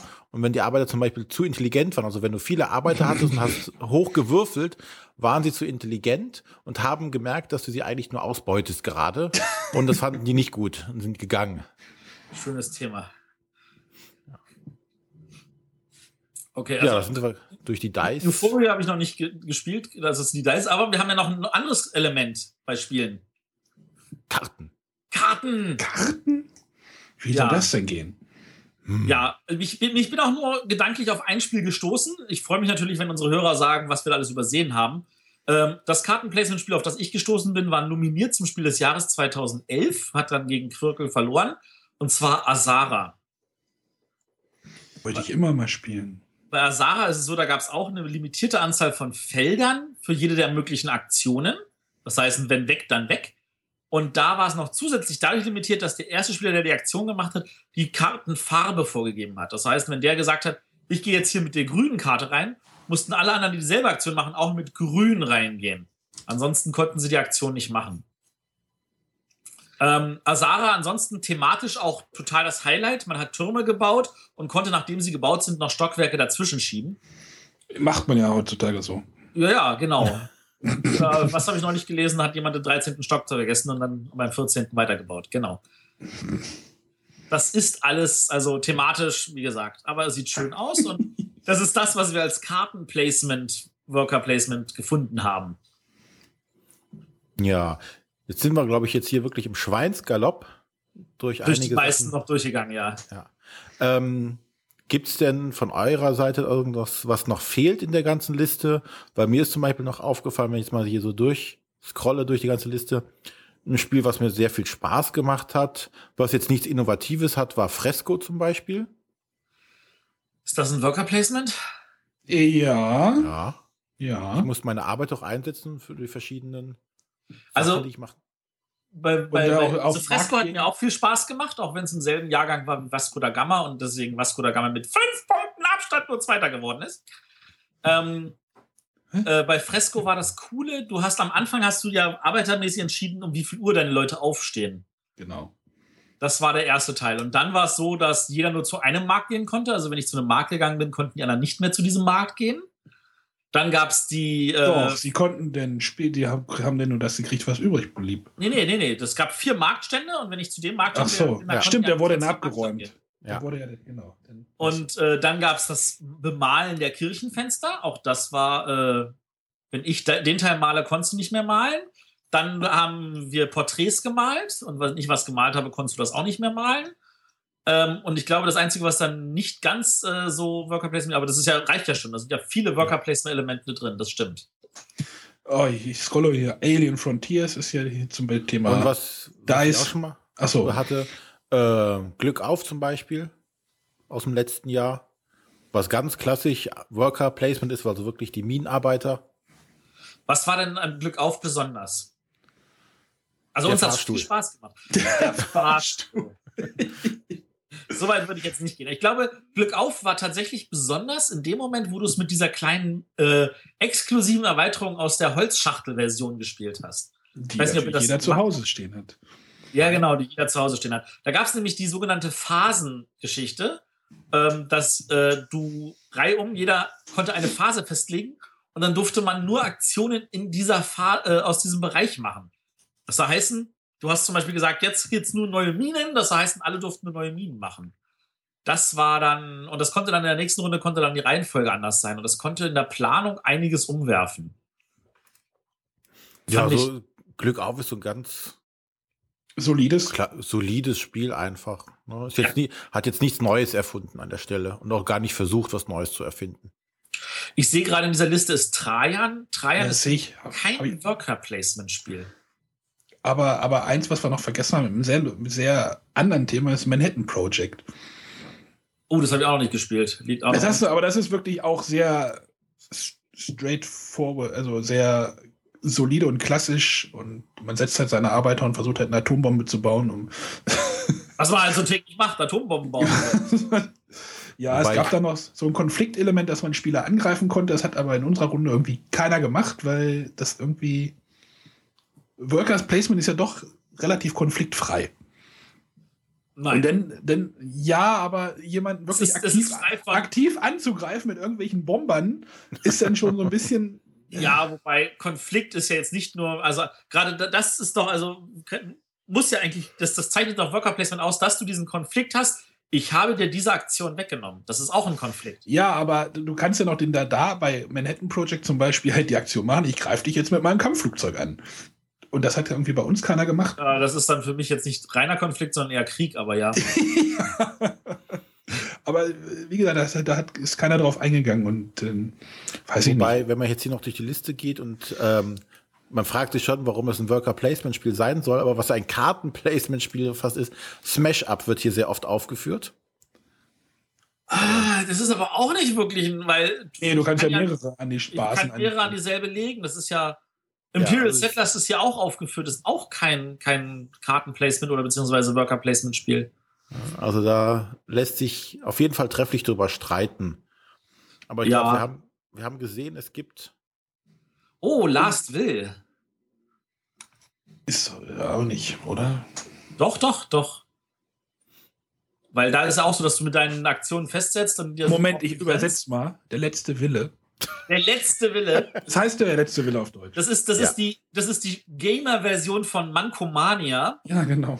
Mankomania war dieses Spiel, wo die Leute versuchten mussten, möglichst viel Geld loszuwerden. Man hat durch an jeder Ecke irgendwie mal kurz im Lotto gewonnen oder äh, kurz den Bu- Butterberg gerettet, also mit den Witzen des, der 80er Jahre. Ist das Spiel gut? Also der Ich letzte es Wille. gut. Ich finde es sehr gut. Und mit der Erweiterung wird es noch besser.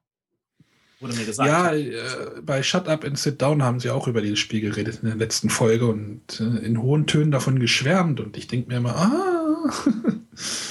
Man darf natürlich, also das ist so ein Spiel, also das, also wer, wer lieber Russian Railroad spielt, der wird da natürlich sagen, pff, aber ich würde so, das ist zum Beispiel ein Spiel, da würde ich sagen, da wird der Arne seinen Spaß dran haben. ja. so wie bei Beastie Bar, ne? Genau, so wie bei Beastie Bar. Bei Nein, aber sie haben, haben auch gesagt, dass dieses Spiel auch wieder so eine Geschichte erzählt. Wenn man irgendwie mit einem Pony, mit einem Pferd irgendwie ins Kino geht oder irgendwie solche Sachen. Ich sehe hier Snowdonia. Snowdonia hat auch dieses Element von Le Havre, dass, äh, wenn die Spieler bestimmte Sachen nicht machen, dann kommt irgendwann der weiße Stein aus dem Beutel und treibt das Spiel alleine voran. Ja, also ich, ich glaube, ihr sollt jetzt nicht noch weitere Spiele aufzählen, weil da Ja. diese, dieses die äh, Liste ist unendlich. die Liste ist sehr lang und die, da die Grenzen auch sehr sch schwimmend sind und Also tatsächlich sind weniger Spiele gelistet hier als bei manch anderen Sachen. Es sind keine 900. ja Mensch, wow. Also ich habe jetzt immer Masse von Worker-Placement-Spielen. Wow. Ja, Juna Aber wir haben das auch noch nennen. Yunnan? Ja, ist auch gut. Ja, da äh, kannst du zwar die gleichen Aktionen machen, aber es wird dann teurer, oder wie war das? Ne? Ja, das ist eigentlich eher ein, ich biete auf die Aktionen. Und wenn du zu billig bietest, kann es sein, dass du halt rausfliegst und ab einem gewissen Punkt kannst du es aber trotzdem ganz sicher machen.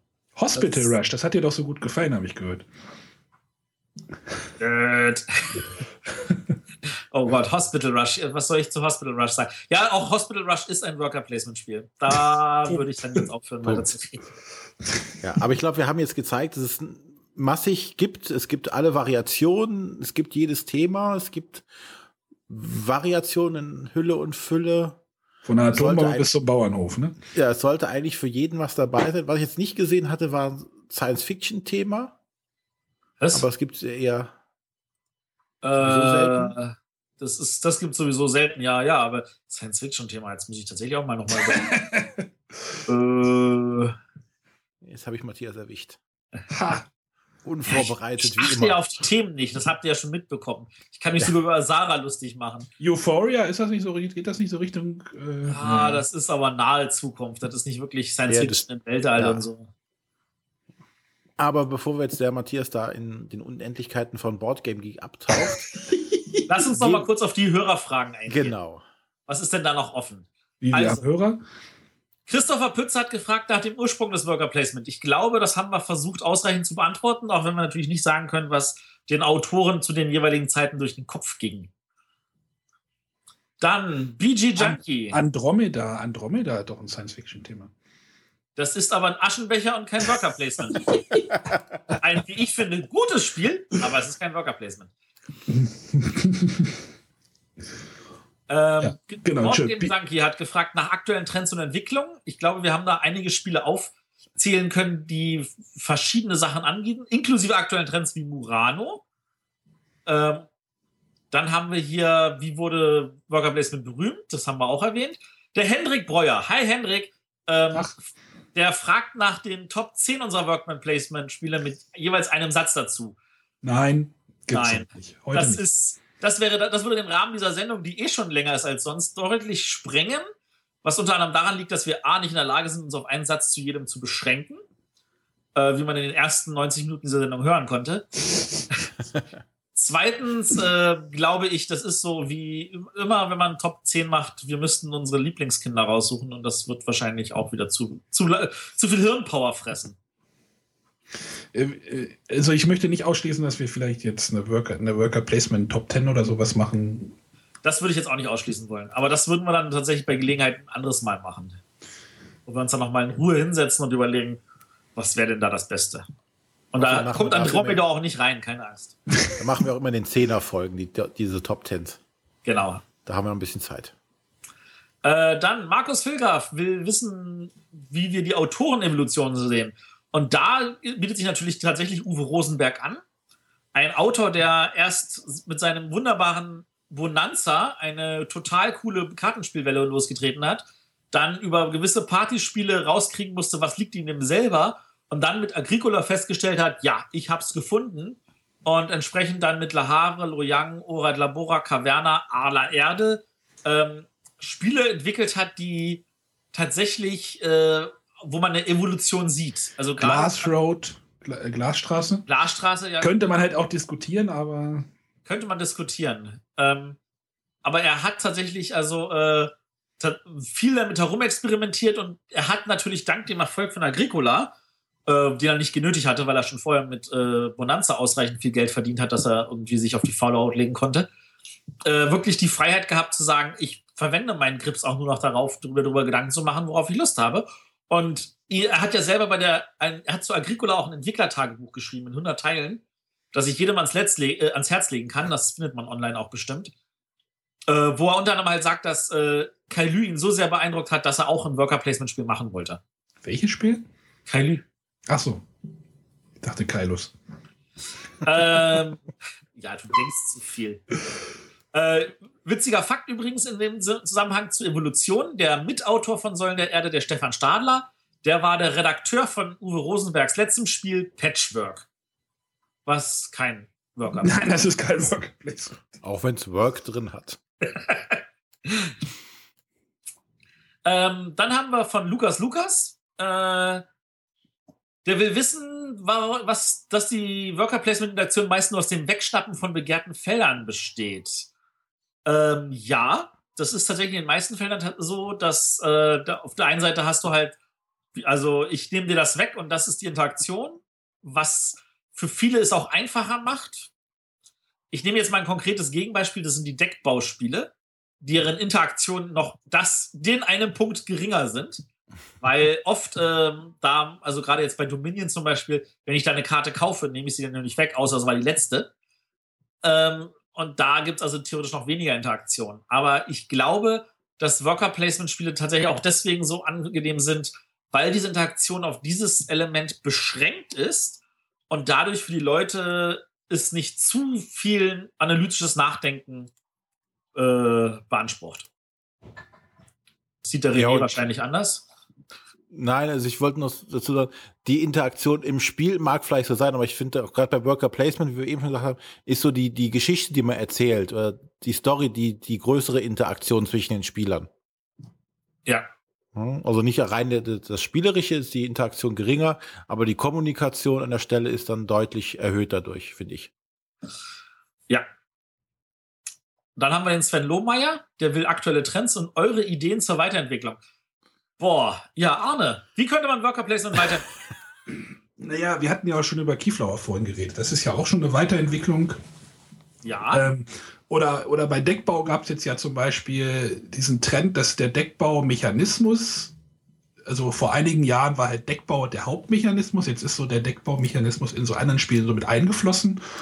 Ja. Äh, vielleicht kommt das halt bei Worker Placement auch so ein bisschen, dass, dass, dass, dass noch ein bisschen mehr Spiel darum gebaut wird, obwohl der natürlich wahrscheinlich wieder die Einsteigerfreundlichkeit ein bisschen leidet wahrscheinlich drunter. Könnte ich mir halt vorstellen. Ich, ich gucke jetzt gerade, bei Murano zum Beispiel hatten wir ja vorhin, vor der Sendung auch diskutiert, ob es überhaupt noch Worker Placement ist oder ob es eher Rondell ist oder das, diese, diese, diese klaren, so klassischen, soliden Spiele verschwinden vielleicht so ein bisschen. Ich glaube, das ist auch ein guter Trend, dass, dass die Spiele nicht mehr klar sagen, ich bin das, sondern ich bin tatsächlich eigen, indem ich Sachen, die Schwerpunkte anders setze und vielleicht das Thema dann auch das eher vorgibt und das Erlebnis dann im Vordergrund steht und diese, diese Schwammigkeit auch hilft zu sagen, ich bin etwas Eigenes. Ich bin nicht nur das x-te Worker Placement, das x-te Deckbauspiel, sondern ich bin etwas Eigenes, indem ich die Elemente entsprechend angehe. Das ist zum Beispiel Oder auch ein großer Vorteil von man, Rococo. Man, man, könnte halt ja auch bei Concordia auch diskutieren, ob das einfach eine Mischung aus Deckbau und Worker Placement ist, fällt mir gerade so mal so ein. Definitiv du hast ja da, du kannst ja da nicht die gleiche Aktion machen, nur mit der anderen, mit der Spezialkarte. Wenn so die, ist es. Wenn die Aktion, also Concordia ist halt wirklich so, eine, so, ein, so, ein, so ein Twitter aus so diesen beiden, beiden Mechanismen, würde ich sagen. Und das ist vielleicht im Moment ein bisschen Trend, dass versucht wird, mit diesem Thema, dieses Thema so weiterzuentwickeln, gucken, zu spielen, was, was, was möglich ist, was gut ankommt, oder ob die Leute dann doch wieder diese klassischen Agricolas haben wollen, wo es relativ, ich will jetzt nicht sagen simpel ist, aber nicht, nicht so viele Mechanismen sind, sondern es ist eher übersichtlich. Ich glaube, wenn wir den Boardgame Geek Rangliste als Faktor nehmen, dann wollen die Spieler tatsächlich lieber was Einfaches. Äh, wenn wir danach gehen, was die rechten Geeks haben wollen, dann kann das gar nicht kompliziert genug sein.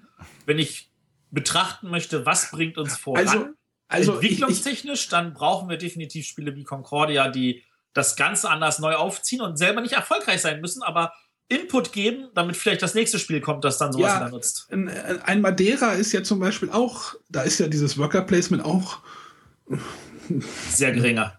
Ein sehr geringer. Da ist halt viel Spiel drumrum und mir ist das zu anstrengend gewesen. Das kann ich nachvollziehen.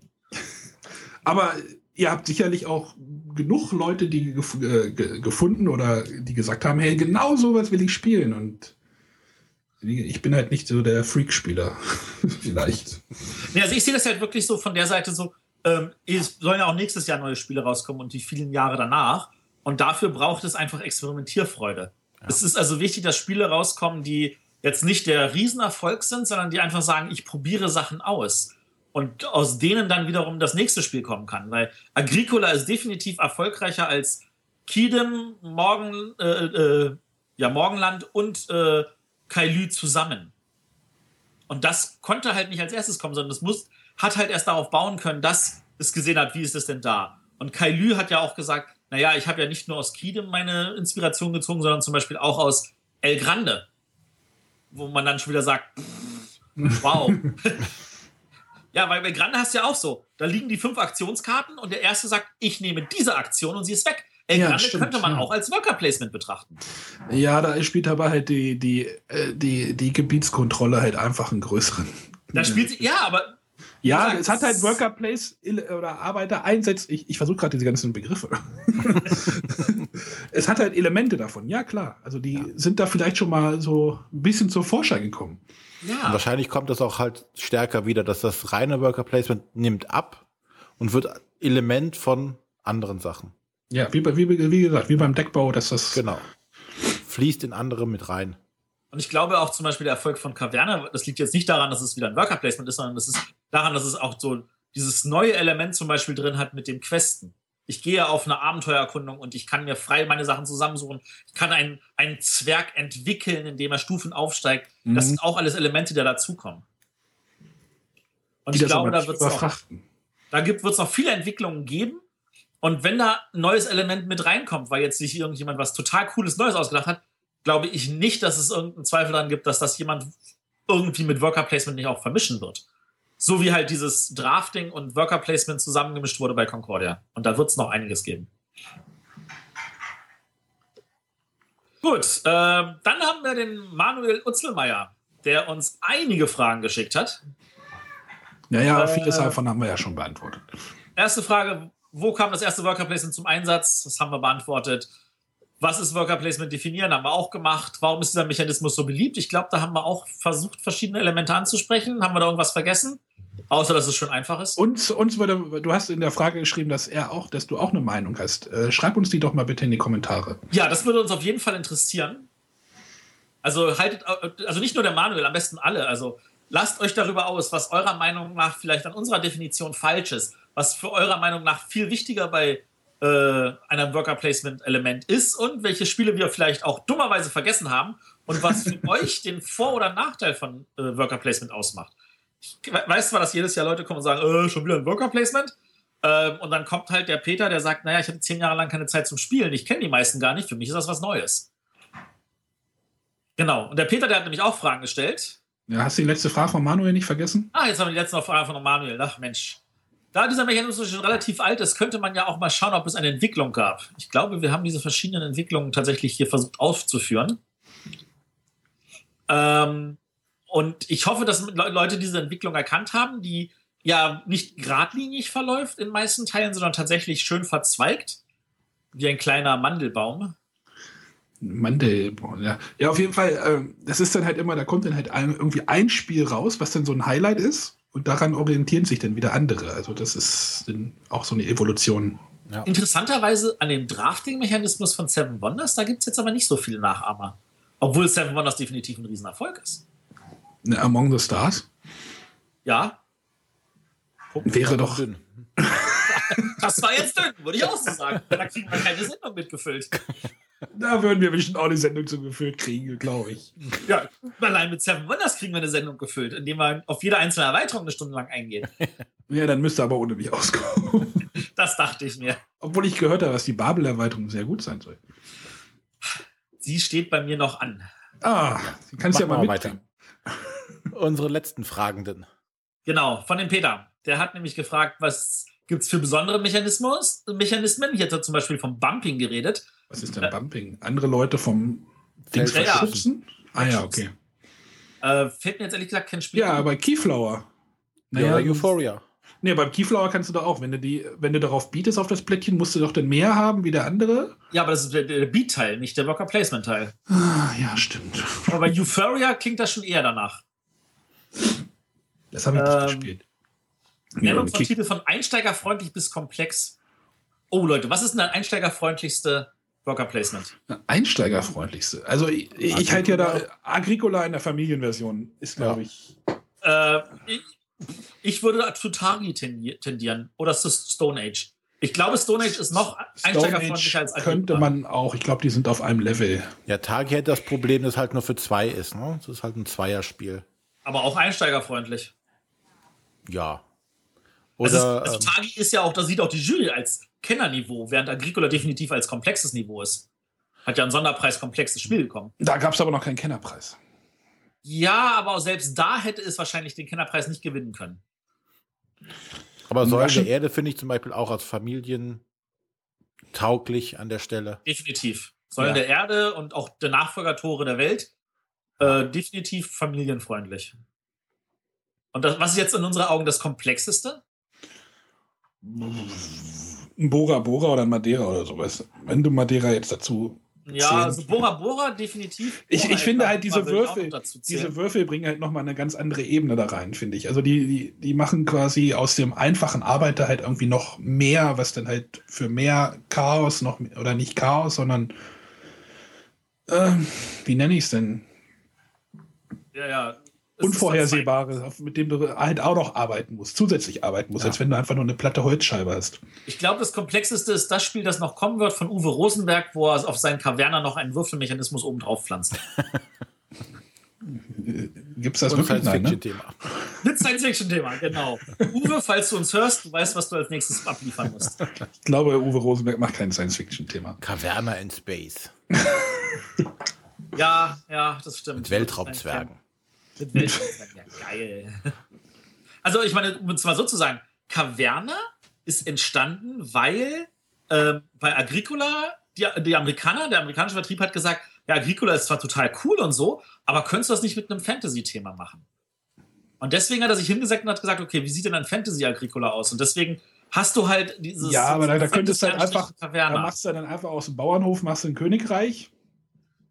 Ja, aber hat er nicht gemacht. Ja, das, könnte das, man. Ist ja, das ist ja unter Uwes Niveau, einfach zu sagen. Ich kann, ja, aber könnte man das machen. Neue. Wäre nicht so das Problem. Irgendwie machst du ein Königreich und eine Mine. Kannst ja so lassen. ja, aber das, nicht der Uwe. Der Uwe, Ja. der musste dann mit Zwergen ran und so. Und weil wahrscheinlich hätte er auch noch Elfen untergebracht, wenn er gewollt hätte. Vielleicht gab's die ja. Erweiterung. Aber bevor wir jetzt in die Gedanken von Uwe Rosenberg einsteigen, wo wir nie wieder herauskommen werden, und in Anbetracht der Zeit, dass wir fast die Zwei-Stunden-Marke bald knacken, ja, es war Es tut uns leid, Leute, aber ich hoffe, die Sendung war trotzdem spannend für euch. Unsere Lieblinge steht hier noch. Unsere Lieblinge. Von Le Havre. Little People Pete. Lieblinge. Für mich eindeutig von den, von den Spielen, die wir heute alle genannt haben, Le Havre und Keyflower. Das sind die beiden liebsten. Und ich mag die fast alle. Ich, wirklich, ich spiele die alle sehr gerne. Aber Le Havre und Keyflower, da muss ich nie nachdenken, bin ich sofort dabei. Also ich bin ja für so ein Russian Railroad, so Agricola. Agricola, ja. und dann würde ich noch Tagi mit zupacken. Ein Stone Age ist auch immer schön. Da hat man so viele Würfel, mit denen man dann auch würfeln darf. Nee, ist für mich zum Beispiel ein wichtiger Punkt. Da hat man ja halt noch mal so eine, so eine, so eine Aktion oder man macht dann ja noch was anderes, als nur seine Arbeiter einzusetzen. Sondern man hat dann noch mal diese Würfel, die man würfelt. Dann gibt es dann noch mal so, einen- so einen Kick. So, kommen jetzt die Sechsten, kommen jetzt die Dreien oder was weiß ich. Ja. Gut, aber dann haben wir hoffentlich jetzt alle Fragen beantwortet. Ich denke.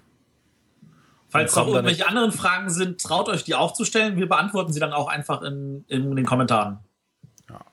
Kommen dann jetzt zum Ende unserer Sendung. Ja, denkt an unser Gewinnspiel. Genau. Oder stellt uns erstmal Fragen, damit ihr am Gewinnspiel teilnehmen könnt. Sagen, sagen wir es mal so. Ja, wir bedanken uns fürs Zuhören. Ja, vielen, vielen Dank, dass ihr bis zu diesem Ende durchgehalten habt. auch wenn der Arne wieder wie ein Wasserfall geredet hat. Ja, Ja. Wird mal Zeit, dass wir wieder ein Interview ohne Matthias machen. Obwohl ich sehe schwarz, weil das nächste Mal, dass Matthias unterwegs ist. Ach, ja. Ich bin in Nürnberg, für alle Leute, die diese Sendung noch hören. Ähm, ich bin in Nürnberg. Wer auch in Nürnberg ist, sprecht mich an. Ich bin auch abends in Nürnberg meist irgendwo unterwegs, aber ich bin irgendwo in der Stadt und man kann mich dort finden. ja, also, man kann, ich bin in der Stadt und man kann mich finden. Das ist natürlich auch su- super. Ich, ich checke meine Sachen. Man kann mich auf Twitter ansprechen und sagen, hey, ich bin auch in Nürnberg, wo bist du? Ähm, ansonsten, ich fahre direkt von Nürnberg aus für einen Abend noch zu Arne rüber, einfach mal, um ihn persönlich auch ein bisschen näher zu kommen, äh, seine Familie kennenzulernen, ein bisschen bei ihm zu spielen. Wer Bock hat, mitzuspielen, vielleicht, weiß ich nicht, Arne, wie viele Leute noch. kannst du aufnehmen? Mit Übernachten wird das schwierig. Damit übernachten wird schwierig, aber vielleicht, also einfach, wenn noch ein paar Leute Lust haben, mit uns zu spielen, fände ich cool. Ansonsten bin ich natürlich in Göttingen.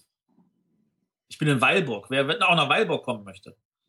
Wie, da hältst du auch noch an, oder was?